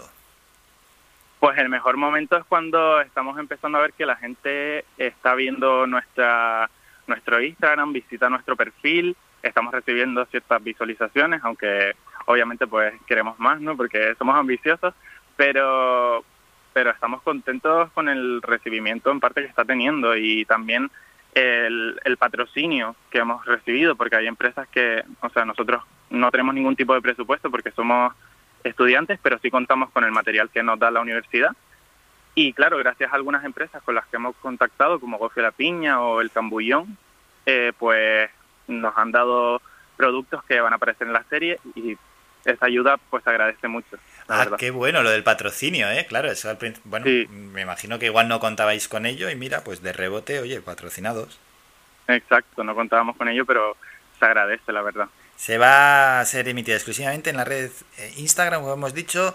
El que quiera ya entrar, arroba te vas o te quedas serie, arroba te vas o te quedas serie. Y es que, bueno, eh, cómo está cambiando todo, ¿eh? el panorama audiovisual, lo que se conoce habitualmente como los medios tradicionales, eh, televisión, periódico, radio, cine, etcétera, con las redes sociales es que es una plataforma o son plataformas que han cambiado totalmente el panorama audiovisual.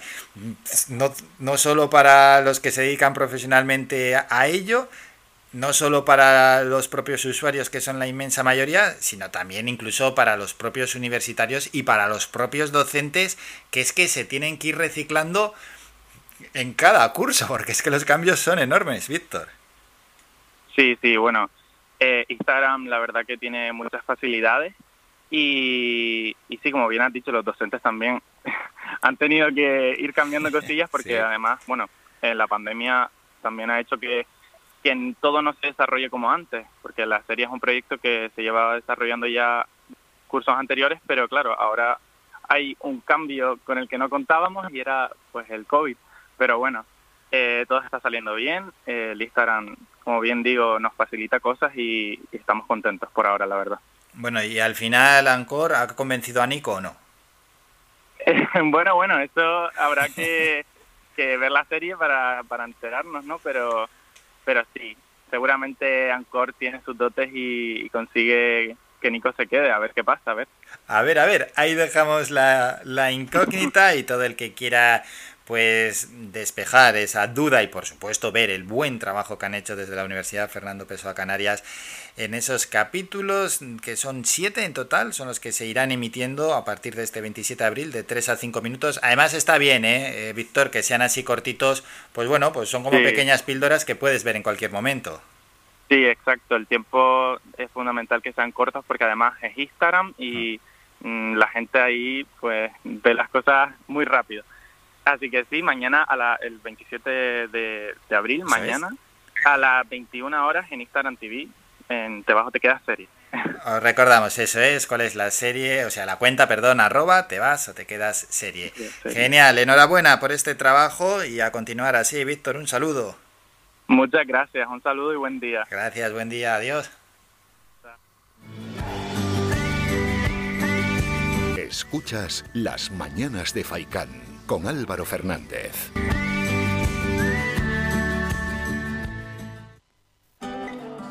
Tú no querías creer que nos hacíamos daño.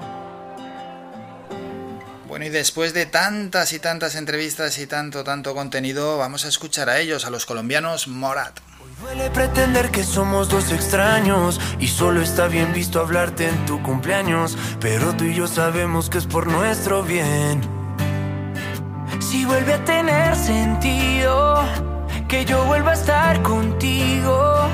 Habrá una ventaja insuperable frente a los demás. Si vuelve a tener sentido que yo vuelva a estar contigo. Ya no tendremos que empezar de cero, porque yo soy experto en descifrarte. Sé exactamente cuándo darte un beso y cuándo para ir a abrazarte. Ya no tendremos que empezar de cero, a menos de que llegues a olvidarme. En ese caso mi único consuelo será esperar que si le ruego al cielo, tal vez no tenga que empezar de cero para enamorarte.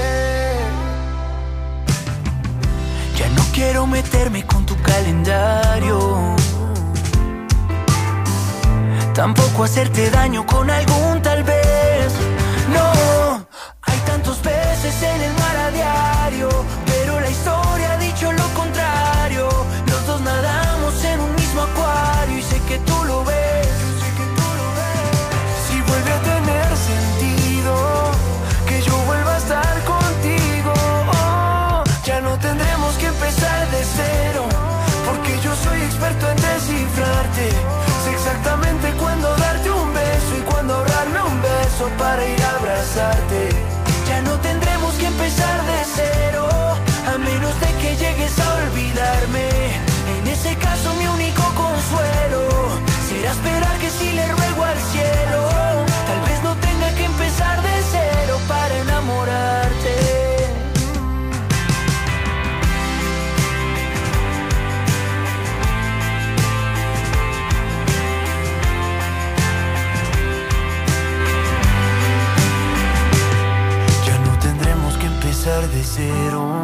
Porque tú fuiste mi punto y aparte. Sé exactamente cuándo darte un beso y cuándo ahorrarme un beso para ir a abrazarte.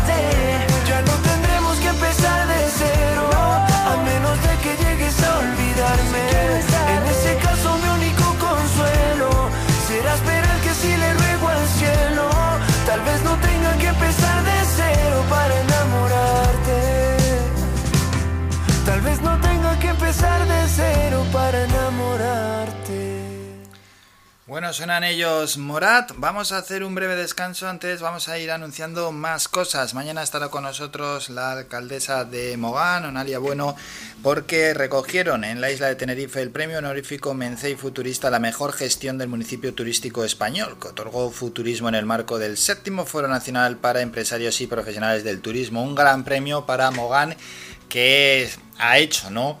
Un enorme trabajo para ser pues uno de los grandes destinos turísticos de nuestro país y así ha sido reconocido la semana pasada.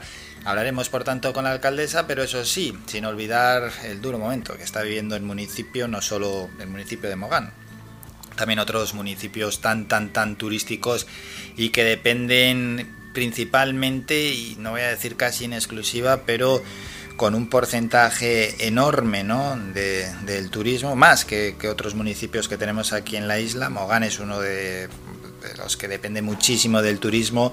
También hablaremos de cómo está el sector, lógicamente, y la perspectiva que hay de cara a futuro. Hombre, los datos que nos trasladan desde la administración es que para ya el otoño se va a intentar recuperar bastante el vigor del turismo, pero claro, es que hasta el otoño queda mucho, queda terminar la primavera y queda todo el verano, y son meses que al sector se les puede hacer muy largos, ¿no? Y por tanto conviene que, vaya llegando gente en las mejores condiciones, lógicamente, posibles y sobre todo en esas condiciones sanitarias, pero que poco a poco el turismo vaya cogiendo un poquito de pulso, que yo creo que este verano sí se va a poder hacer y más aún viendo que los datos de los contagios aquí en nuestra isla están bajando, que también están bajando en todo el archipiélago, ya llevamos tres jornadas por debajo de los 170 contagios, pero esto no quiere decir absolutamente nada, porque mañana mismo nos pueden sorprender los datos y estar otra vez por encima de 200, pero bueno, que la cosa es que nos pongan como destino verde desde otros puntos del planeta y principalmente desde esos países emisores que vean a Canarias como un destino verde, ¿no? Donde el poder ir y por tanto lo que tenemos que tener son contagios bajos y en esos países que son principales emisores de turistas que el proceso de vacunación vaya bastante avanzado, como es el caso, ¿no? Del Reino Unido donde el proceso de vacunación va bastante bien, va bastante avanzado, por tanto,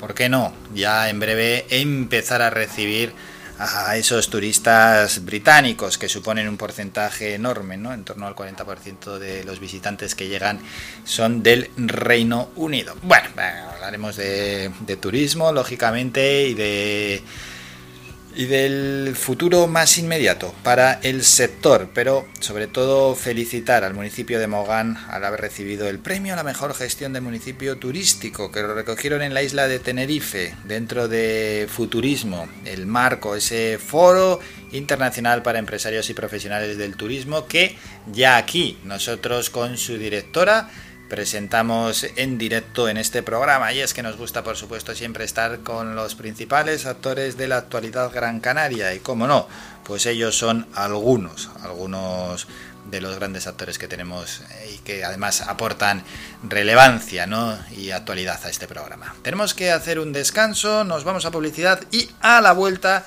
llega la sección Todo va sobre redes una sección donde hoy vamos a hablar con Chema Lamirán. Él es, pues es un crack, es experto ¿no? en marketing digital, es eh, doctorando en ADE, especialidad en marketing digital y deporte de élite, máster en aplicaciones multimedia, línea de investigación, máster en periodismo deportivo, graduado en administración y dirección de empresas. Y hoy nos vamos a centrar en el marketing deportivo, en el marketing digital deportivo.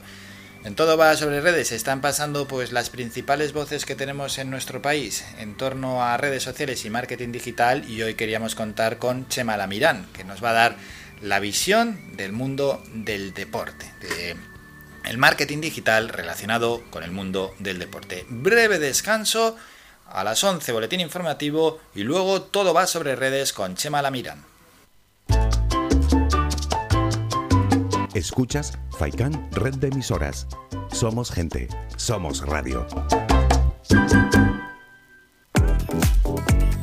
A cualquier hora y para cualquier problema, llegan los coches amarillos. Llega Desatascos Jumbo 928 230265 Desatascos domésticos industriales y de redes ayuntamientos. Vaciado de pozos, achique de agua, aljibes o por lluvias. Tratamiento de legionela. Trabajos en todo tipo de embarcaciones. 638 748 731 Limpiezas de choque y localización de arquetas ocultas. Más de 34 años sin descanso. 24 horas sin excepción. 928 230265 Pioneros en limpieza de estanques y redes heredades de agua. No contrate intermediarios. Llámenos directo y ahorre tiempo y dinero. 638 748 731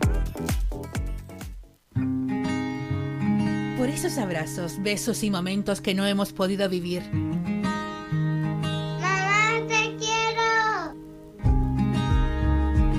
Viveros Rosal te ofrece regalos especiales para el Día de la Madre. Centros de plantas, ramos de flores, centros florales, orquídeas, frutales. Estamos abiertos de 8 de la mañana a 8 de la noche y el domingo 2 de mayo abrimos de 8 a 4 de la tarde. Estamos ubicados en la carretera general Montaña Los Vélez a Güimes. Celebra el Día de la Madre con Viveros Rosal. Por esas palabras que no te pude dar, hoy te digo... ¡Mamá, te quiero!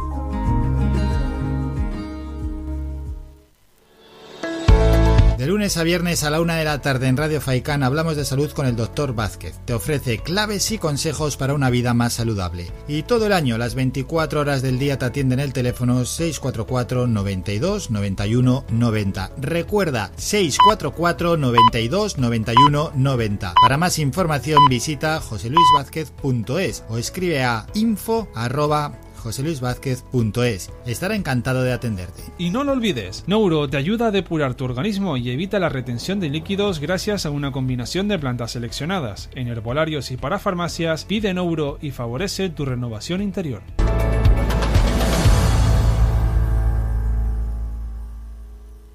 Faikan, red de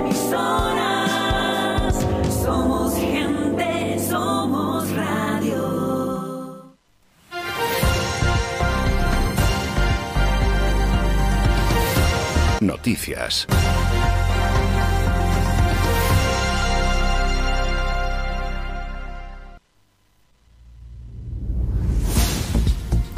Las 11, tiempo ya para el último boletín informativo.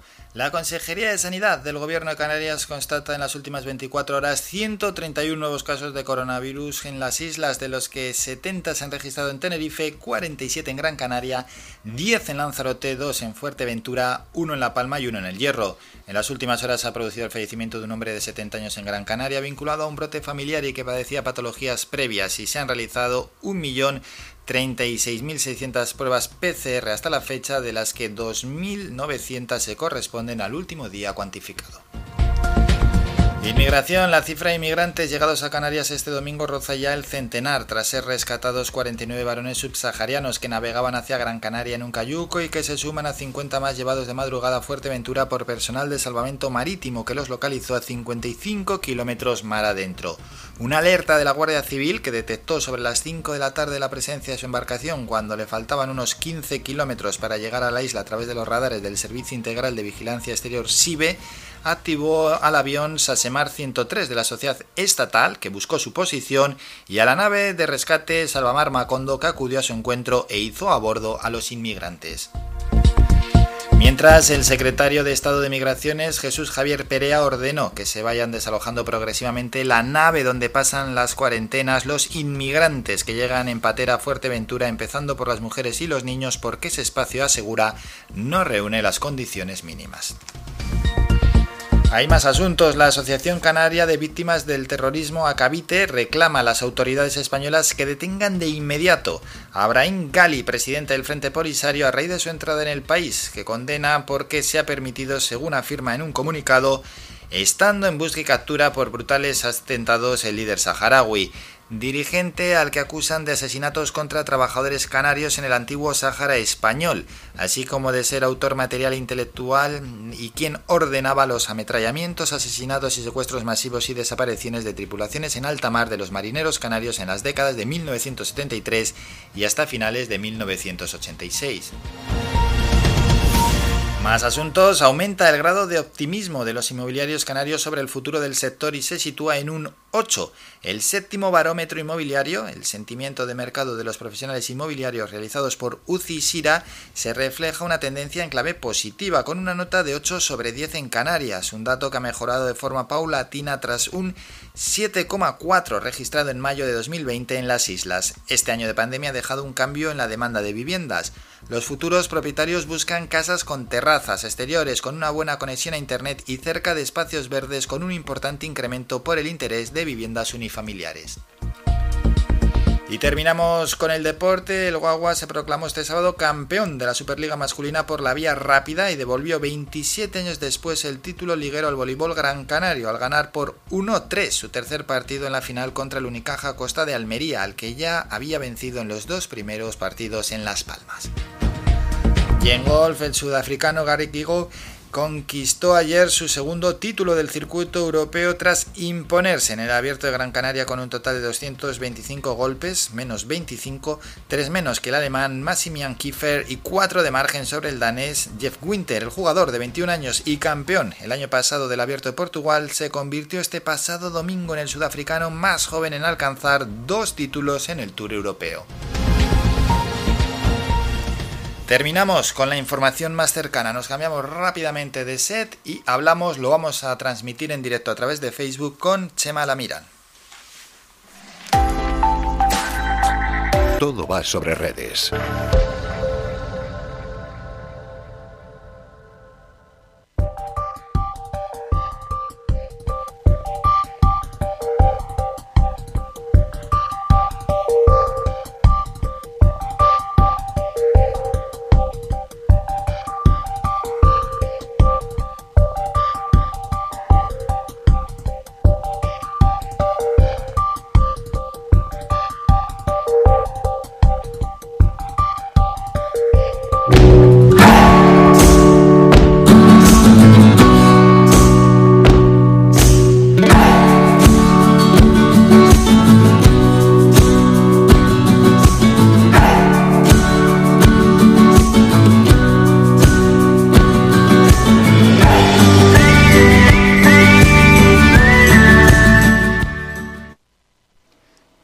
Hemos cambiado de estudio, nos hemos situado en otro estudio para poder transmitir también a través de Facebook y en nuestra sección Todo va sobre redes. Vamos a hablar con un experto en marketing digital y en este caso lo vamos a enfocar al marketing deportivo. Él es Chema Lamirán, lo podéis encontrar en digitalmediasports.com o en chemalamiran.es y bueno, para presentar a la persona que lleva décadas trabajando sobre marketing, decir que es doctorando en ADE, especialidad en marketing digital y deporte de élite y que tiene un máster en aplicaciones multimedia, máster en periodismo deportivo, entre otras cosas que es graduado en administración y dirección de empresas. Así que todo un lujo poder hablar hoy con Chema Lamirán. Chema, buenos días. Hola Álvaro, buenos días. Un lujo y un placer para mí poder estar con, con vosotros. Eh, y, y, lo único, si me permites, has comentado de, de especialista en marketing digital. Sí. Hoy en día cada uno cada vez es, menos especialista, ¿no? Porque esto va a tanta velocidad y van, son tantos los cambios que se van produciendo día a día que, que conocer todos los, todas las, cómo van cambiando es harto complicado, ¿no? Pero sí que es cierto que nos dedicamos a investigar y a estudiar y a gestionar la comunicación de, bueno, pues de diferentes eventos, deportistas, bueno, pues todos relacionados con el mundo del, del deporte. Y un placer estar aquí con vosotros. Gracias, también el placer es nuestro. Hay que estar, lo dicho, ¿eh? informándose y actualizándose casi casi a diario. Casi a diario, sí, pues porque el, el, mundo del marketing y la digitalización van avanzando a pasos tan grandes que bueno, pues que todo, pues todas las disciplinas cada vez se, se van profundizando más eh, y lo que era mejor, bueno, pues una, una parte amplia, pues cada vez va se va especificando, ¿no? Pues por ejemplo, con todo el tema del Data, con todo el tema de los tratamientos de, datos, con todo el tema de la analítica, con todo el tema de la gestión de redes sociales. Cuando te crees que, que, lo sabes todo y que controlas todo lo de Facebook e Instagram, pues aparece TikTok y te cambia el, el paso, o te aparece Clubhouse, que es la nueva, la nueva red social donde está la gente ahí hablando de, bueno, y generando conversación en torno a podcast, y bueno, y tienes que volver a, aprender un poco, ¿no? Entonces, eso es lo que yo digo, ¿no? Que este trabajo lo que genera, pues, cierto estrés, pues, con toda esa, esa velocidad que, lleva. Aunque al final no hay que olvidar que la esencia es siempre la misma, ¿no? Es lo de gestionar de, de, manera adecuada la comunicación y lo que tienes que ir haciendo es, pues bueno, pues ir cambiando los canales o, los medios, pero al final la esencia tiene que ser siempre la misma, ¿no? Que es gestionar adecuadamente la, la comunicación. Sí, ahí tenemos a TikTok, ya pues eh, más de un año entre nosotros, Clubhouse, que acaba de salir con, bueno, donde predomina el audio, ¿no? Y hay que llegar a través de una invitación. ¿Cabe, hay espacio ya para, para más plataformas o esto es, o está ya todo el espectro copado? Yo no creo que se trate de, de buscar más espacio o ver si, si, la tarta hay que repartirla entre más, sino que esto va, va evolucionando. Fíjate tú que al final lo de Clubhouse ahora es un sitio donde, bueno, nos dejamos el vídeo de lado y se generan conversaciones en torno a, bueno, pues a, pues eso, a nunca mejor dicho, a salas de audio donde la gente participa y donde la gente interviene. Entonces, el futuro nos llevará, pues no sabemos por dónde, ¿no? Porque quizás si supiera dónde está no estaría mejor aquí. Ahora si no estaría en Silicon Valley, pues a lo mejor viendo temas, ¿no? Pues digo, todo eso de la comunicación va tan rápido y va evolucionando y sí, estoy seguro que veremos cosas nuevas. Creo que eh, el futuro más inmediato nos llevará por todo el tema de interacción en los partidos, ¿no? Eh, todos los eventos deportivos tienen que hacer un cambio importante, tienen que trasladarse un poco al modelo, diría, americano, al modelo estadounidense y conseguir que haya más interacción en los partidos por parte de los espectadores es muy, muy importante, ¿no? Aquí hemos vivido una semana en España o en Europa a nivel de cráneo con todo el tema de la, de la Superliga y al final lo que se busca es tratar de generar ingresos o tratar de generar más ingresos que vengan vía la televisión. Yo creo que debería haber una apuesta importante por intentar generar ingresos por parte de otras, mediante otras vías y además que fueran parte importante en esos ingresos con esa participación los espectadores. Que me ha hecho mucha gracia ver cómo se hablaba de que el fútbol es de los aficionados, pero bueno, después, ¿no? Después de todo lo que han hecho, bueno, después de todo lo que están haciendo, pues a nivel de la liga aquí, o a nivel de la Federación Española, o a nivel de, de UEFA, que se olvidan muchas veces de los de los espectadores y de los aficionados y que ahora únicamente cuando les ha interesado es cuando parece que se vuelven a acordar de los aficionados.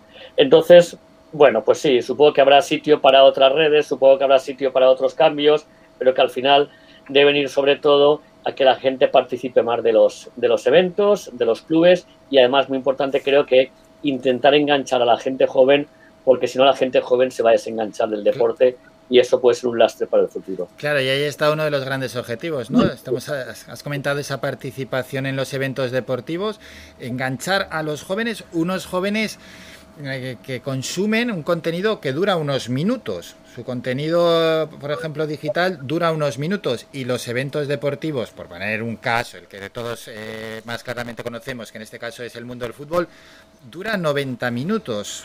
Ahí no sé yo la adaptación de los más jóvenes a, este, a este tiempo, cómo se va a poder realizar. Yo creo que al final lo que pasa es que tienes que enganchar a la gente al deporte, a que lo viva y a que lo Hmm. sienta, a que lo sufra y a que participe de él, ¿no?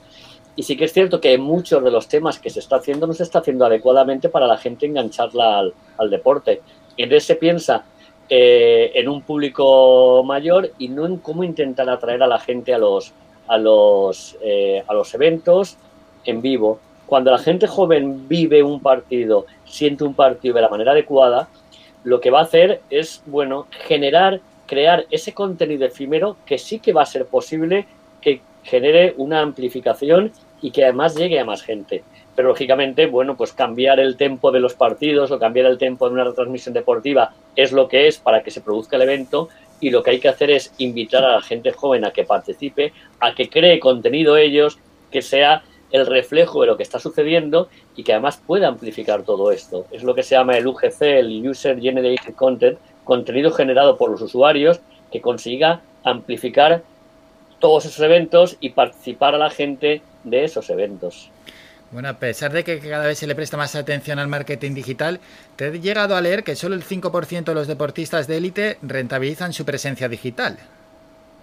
En efecto, es decir, eh, so- ahora quizás un poquito más, es un dato de hace, de hace unos años, pero sí que es cierto que el, que el deportista, bueno, pues no es capaz de generar todos los flujos adecuados de, de comunicación que debería y todas las campañas que debería y muchas veces, bueno, pues se queda en, sin obtener bueno, el rendimiento, el retorno, que ya veremos si pudiera ser retorno económico, retorno en patrocinio, retorno en productos, retorno en servicios, de todo lo que le supondría tener una adecuada presencia en marketing digital. ¿no? Los deportistas son, bueno, un, canal o un medio en la que pueden ser eh, soporte para que muchas marcas, para que muchos eventos, para que muchas eh, instituciones consigan una difusión y una amplificación de todo lo que están haciendo y muchos de ellos no lo saben utilizar de la manera adecuada. Precisamente comentabas antes lo del tema del doctorado, ¿no? Yo estoy haciendo el doctorado sobre la interacción de los espectadores en los eventos deportivos con un caso de, de nicho, ¿no? Y al final nos hemos dado cuenta y lo analizamos y en algunos de los artículos que hemos publicado que al final los mayores influencers de los eventos son los deportistas, ¿no? Entonces, si cuando los deportistas consiguen o lanzan alguna información por redes sociales, las posibilidades de que llegue a mucha gente y de que esto llegue a muchísimos usuarios son mucho más grandes que las si las hacen, por ejemplo, no sé, un deportistas o los clubes. Los deportistas son los mayores o pueden ser los mayores influencers. Entonces, si ellos manejan sus redes sociales de la manera adecuada y gestionan su comunicación de la manera adecuada, pueden conseguir muchísimas cosas.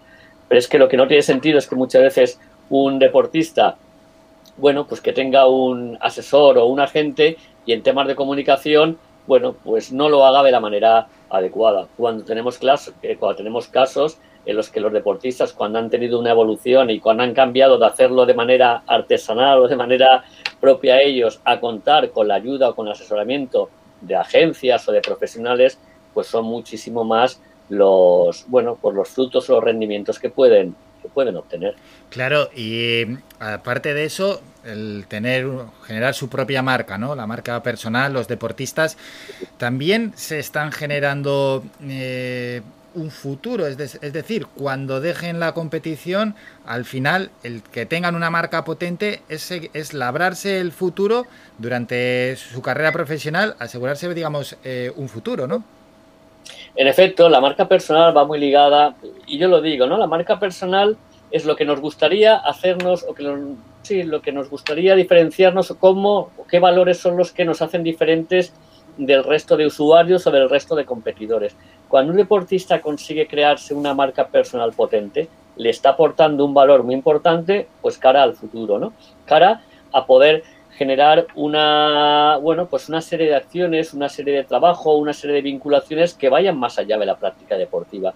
Cuando el deportista está vinculado única y exclusivamente al éxito o el fracaso en su actividad deportiva, pues queda en eso. Cuando el deportista no consigue triunfos, bueno, pues al final eh, queda en el olvido de los usuarios. Cuando el deportista crea una marca personal potente que va mucho más allá del triunfo deportivo, que te genera lo que eres, lo que sientes como persona, los valores que aportas, te está dando una visibilidad a todos los niveles, pues brutal. Y el ejemplo en este caso es, bueno, pues Rafa Nadal, ¿no? Sí. Que sí que es cierto que es, bueno, pues el mayor icono, el mejor deportista puede ser del, de la historia del, del deporte español, pero que además, ojo, tiene y aporta unos valores que van muchísimo más allá de los que sea la práctica deportiva.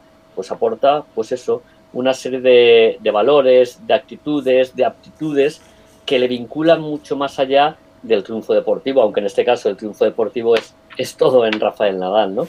Pero sí que es bueno, que hay otros deportistas que, bueno, aún a pesar de no tener esos éxitos, con una marca personal bien trabajada, con una imagen, pues consiguen hacer algo, algo importante. Porque, por ejemplo, eh, claro, Nadal, Messi, Cristiano, bueno, son casi casi son empresas en sí mismo y podríamos hablar de, de todo lo que mueven y los departamentos que hay alrededor de ellos. Pero, por ejemplo, en, casos más concretos, y sé que te gusta el ciclismo, Chema, hay pues, ciclistas, por ejemplo, Purito, bueno, el propio Alberto Contador, vale, son grandes ciclistas, pero a través de su propia marca personal, una vez que han dejado el ciclismo profesional, eso les está labrando eh, una trayectoria mediática y les está permitiendo seguir realizar eh, cierto tipo de, de actividades también publicitarias. A, a ellos, en ese caso he puesto dos, pero hay otros tantos ciclistas más relacionados con, con pruebas deportivas, porque al final invitar a, a un Purito, a un Alberto Contador o a incluso al propio Ivonne Zugasti, ¿no? Que, que- que al final no ha llegado ni a correr ninguna gran vuelta ciclista. Al final, el, el tener esas personas en, en una carrera que tú organices, en una marcha cicloturista, ellos mismos, con su marca personal y sus miles y miles de seguidores, eh, te lanzan.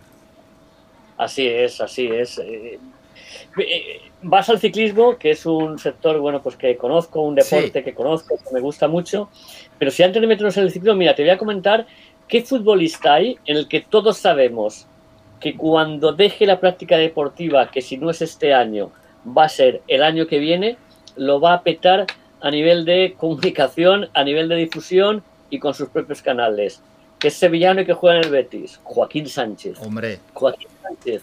Bueno, pero es que además lo- él sí que te aporta, eh, bueno, pues un saber estar delante de la cámara aporta una gracia, aporta un humor y ojo, su marca personal no son valores vinculados a la solidaridad, no, no, son valores vinculados a que es una estrella en el deporte, pero ojo, una estrella delante de las cámaras, tiene una red de gente que le sigue, una red de seguidores muy importante, de su vinculación con la cámara, con, la, eh, con los comentarios de partidos, de series, de actividades, bueno, en anuncios, está apareciendo ya porque se le vincula a un tío que es gracioso, un tío que cae bien, lógicamente esto es lo importante.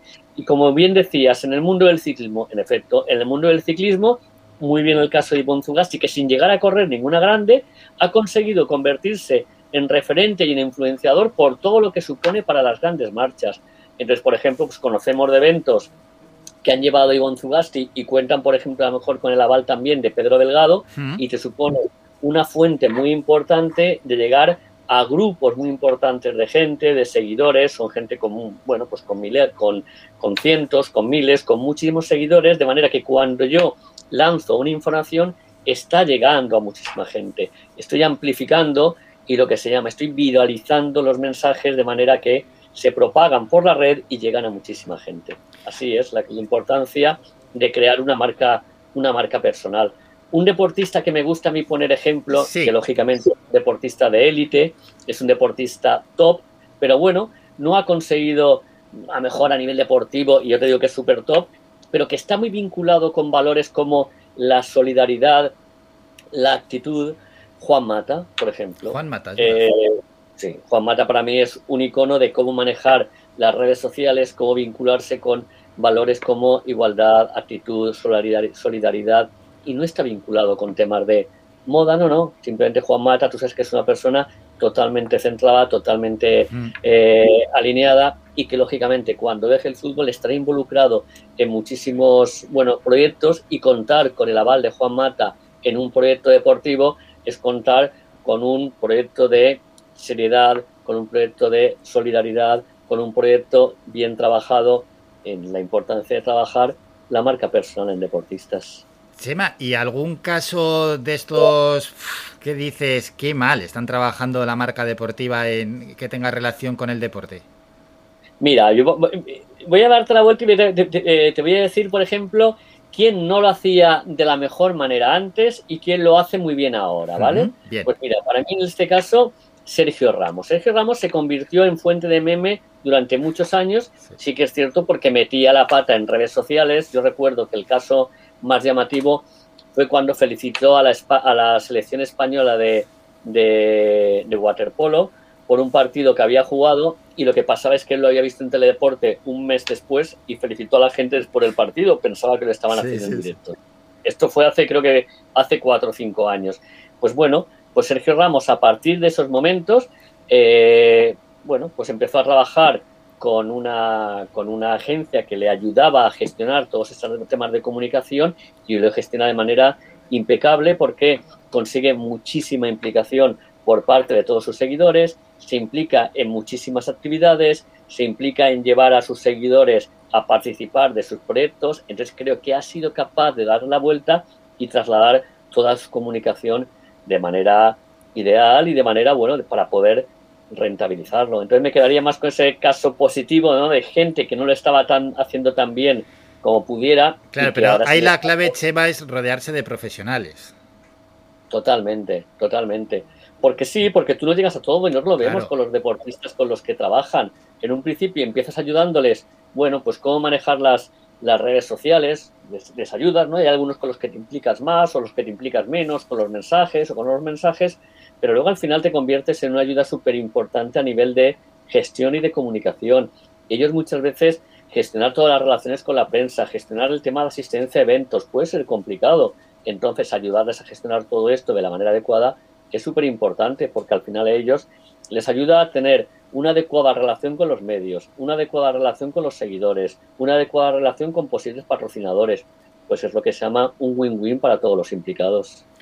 Pues un tema apasionante, el del marketing deportivo, lo hemos tratado con Chema Mirán. Podríamos estar aquí hablando horas, porque además da gusto ¿eh? escuchar a nuestro invitado, pero hemos traído la importancia que tiene también para los deportistas, para los eventos, por supuesto, no, para los, no solo para los grandes nombres del deporte, sino también para cualquier evento deportivo que nazca o que ya esté también consolidado, la importancia del marketing digital. A Chema Lamirán lo podéis encontrar en digitalmediasport.com o en su propia página chemalamiran.es. Chema, un auténtico placer, nos ha encantado charlar contigo. Bueno, un placer para, para mí, Álvaro, y nada, muchísimas gracias a vosotros por la, por la deferencia. Gracias, un saludo. Buenas tardes, hasta luego. Hasta luego. Chao.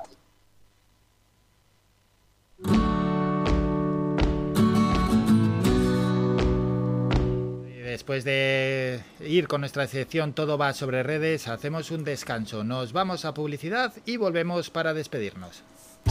Escuchas Faikan Red de Emisoras, Las Palmas 91.4. Somos gente, somos radio. Querida mar, tú sabes que por lejos que me encuentre tú conmigo, a mi lado estás. Primer domingo de mayo, Día de la Madre. En Floristería Siempre Viva encontrará lo que busca, el regalo perfecto. Flores, centros, ramos, plantas y un largo etcétera. Visítenos. Nos encontrarán junto al Parque de San Juan Telde. Haga su reserva. Floristería Siempre Viva. Siempre cerca de ti. Querida mar, tú sabes que por lejos que me encuentre tú conmigo, a mi lado estás. Por esos abrazos, besos y momentos que no hemos podido vivir.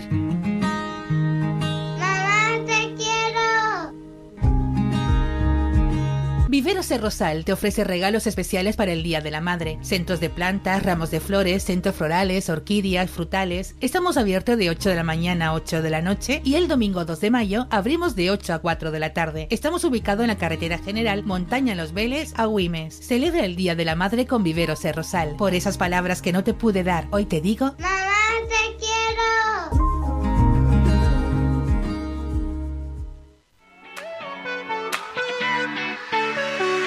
Lo mejor del mar está en la pescadería de pescadores de Arguineguín, abierto de martes a viernes de 8 a 3 de la tarde y los sábados de 8 a 4 de la tarde. Domingos y lunes cerrado por descanso del personal. Aparcamiento gratuito para todos nuestros clientes. Realizamos reparto a domicilio en Arguineguín y en el resto del municipio de Mogán los miércoles y los viernes en Maspalomas.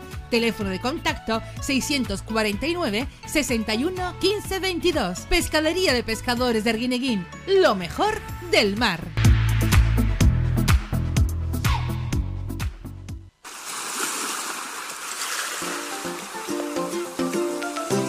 El próximo 30 de abril tienes una cita en primera línea del mar, con el trato más cercano y la mejor de la gastronomía en Playa del Hombre, Telde. El restaurante Perico Junior cierra sus puertas por vacaciones y retomará su servicio el próximo 30 de abril. Restaurante Perico Junior, te esperamos de martes a domingo hasta las 5 de la tarde con deliciosos platos. Restaurante Perico Junior, lo mejor del mar.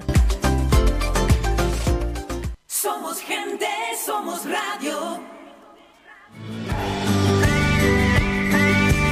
Escuchas Las Mañanas de Faicán con Álvaro Fernández.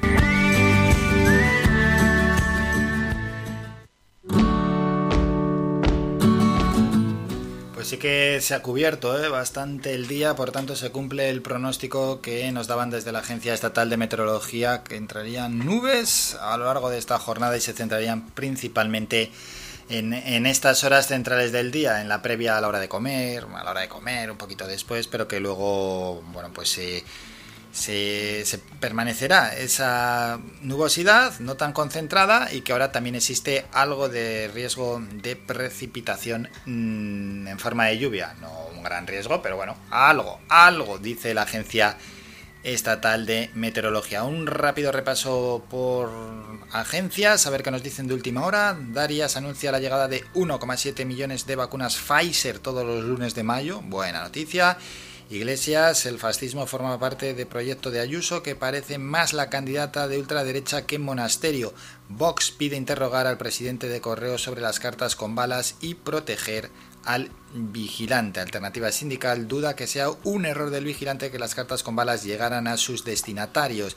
Y en los periódicos más cercanos, Pomares, candidato de Coalición Canaria Radio Televisión, eh, Radio Televisión Canaria, falsificó su currículum para ser profesor de La Laguna. Según publicó anoche Diario de Avisos, aportó certificados falsos para acrecentar sus méritos y obtener un puesto en la Facultad de Periodismo tinerfeña. Torres es el político con mejor reputación de España y procesan al militar que drogaba y abusaba de su hija y tenía pornografía de menores. Canarias 7 es el medio que hemos utilizado para hoy. No vamos a ampliar hoy tanto el repaso porque llega el momento de despedirnos. Ponemos punto y final al programa. Nos citamos para mañana martes a partir de las 8 y media de la mañana en las mañanas de Faikán. Si bien es cierto que en un ratito a la una yo por mi parte regreso con las consultas del doctor Vázquez. Así que todo aquel que tenga algo que consultarle al doctor, que espere a la una, llame en directo y le pregunte al doctor, que lo del WhatsApp está bien, pero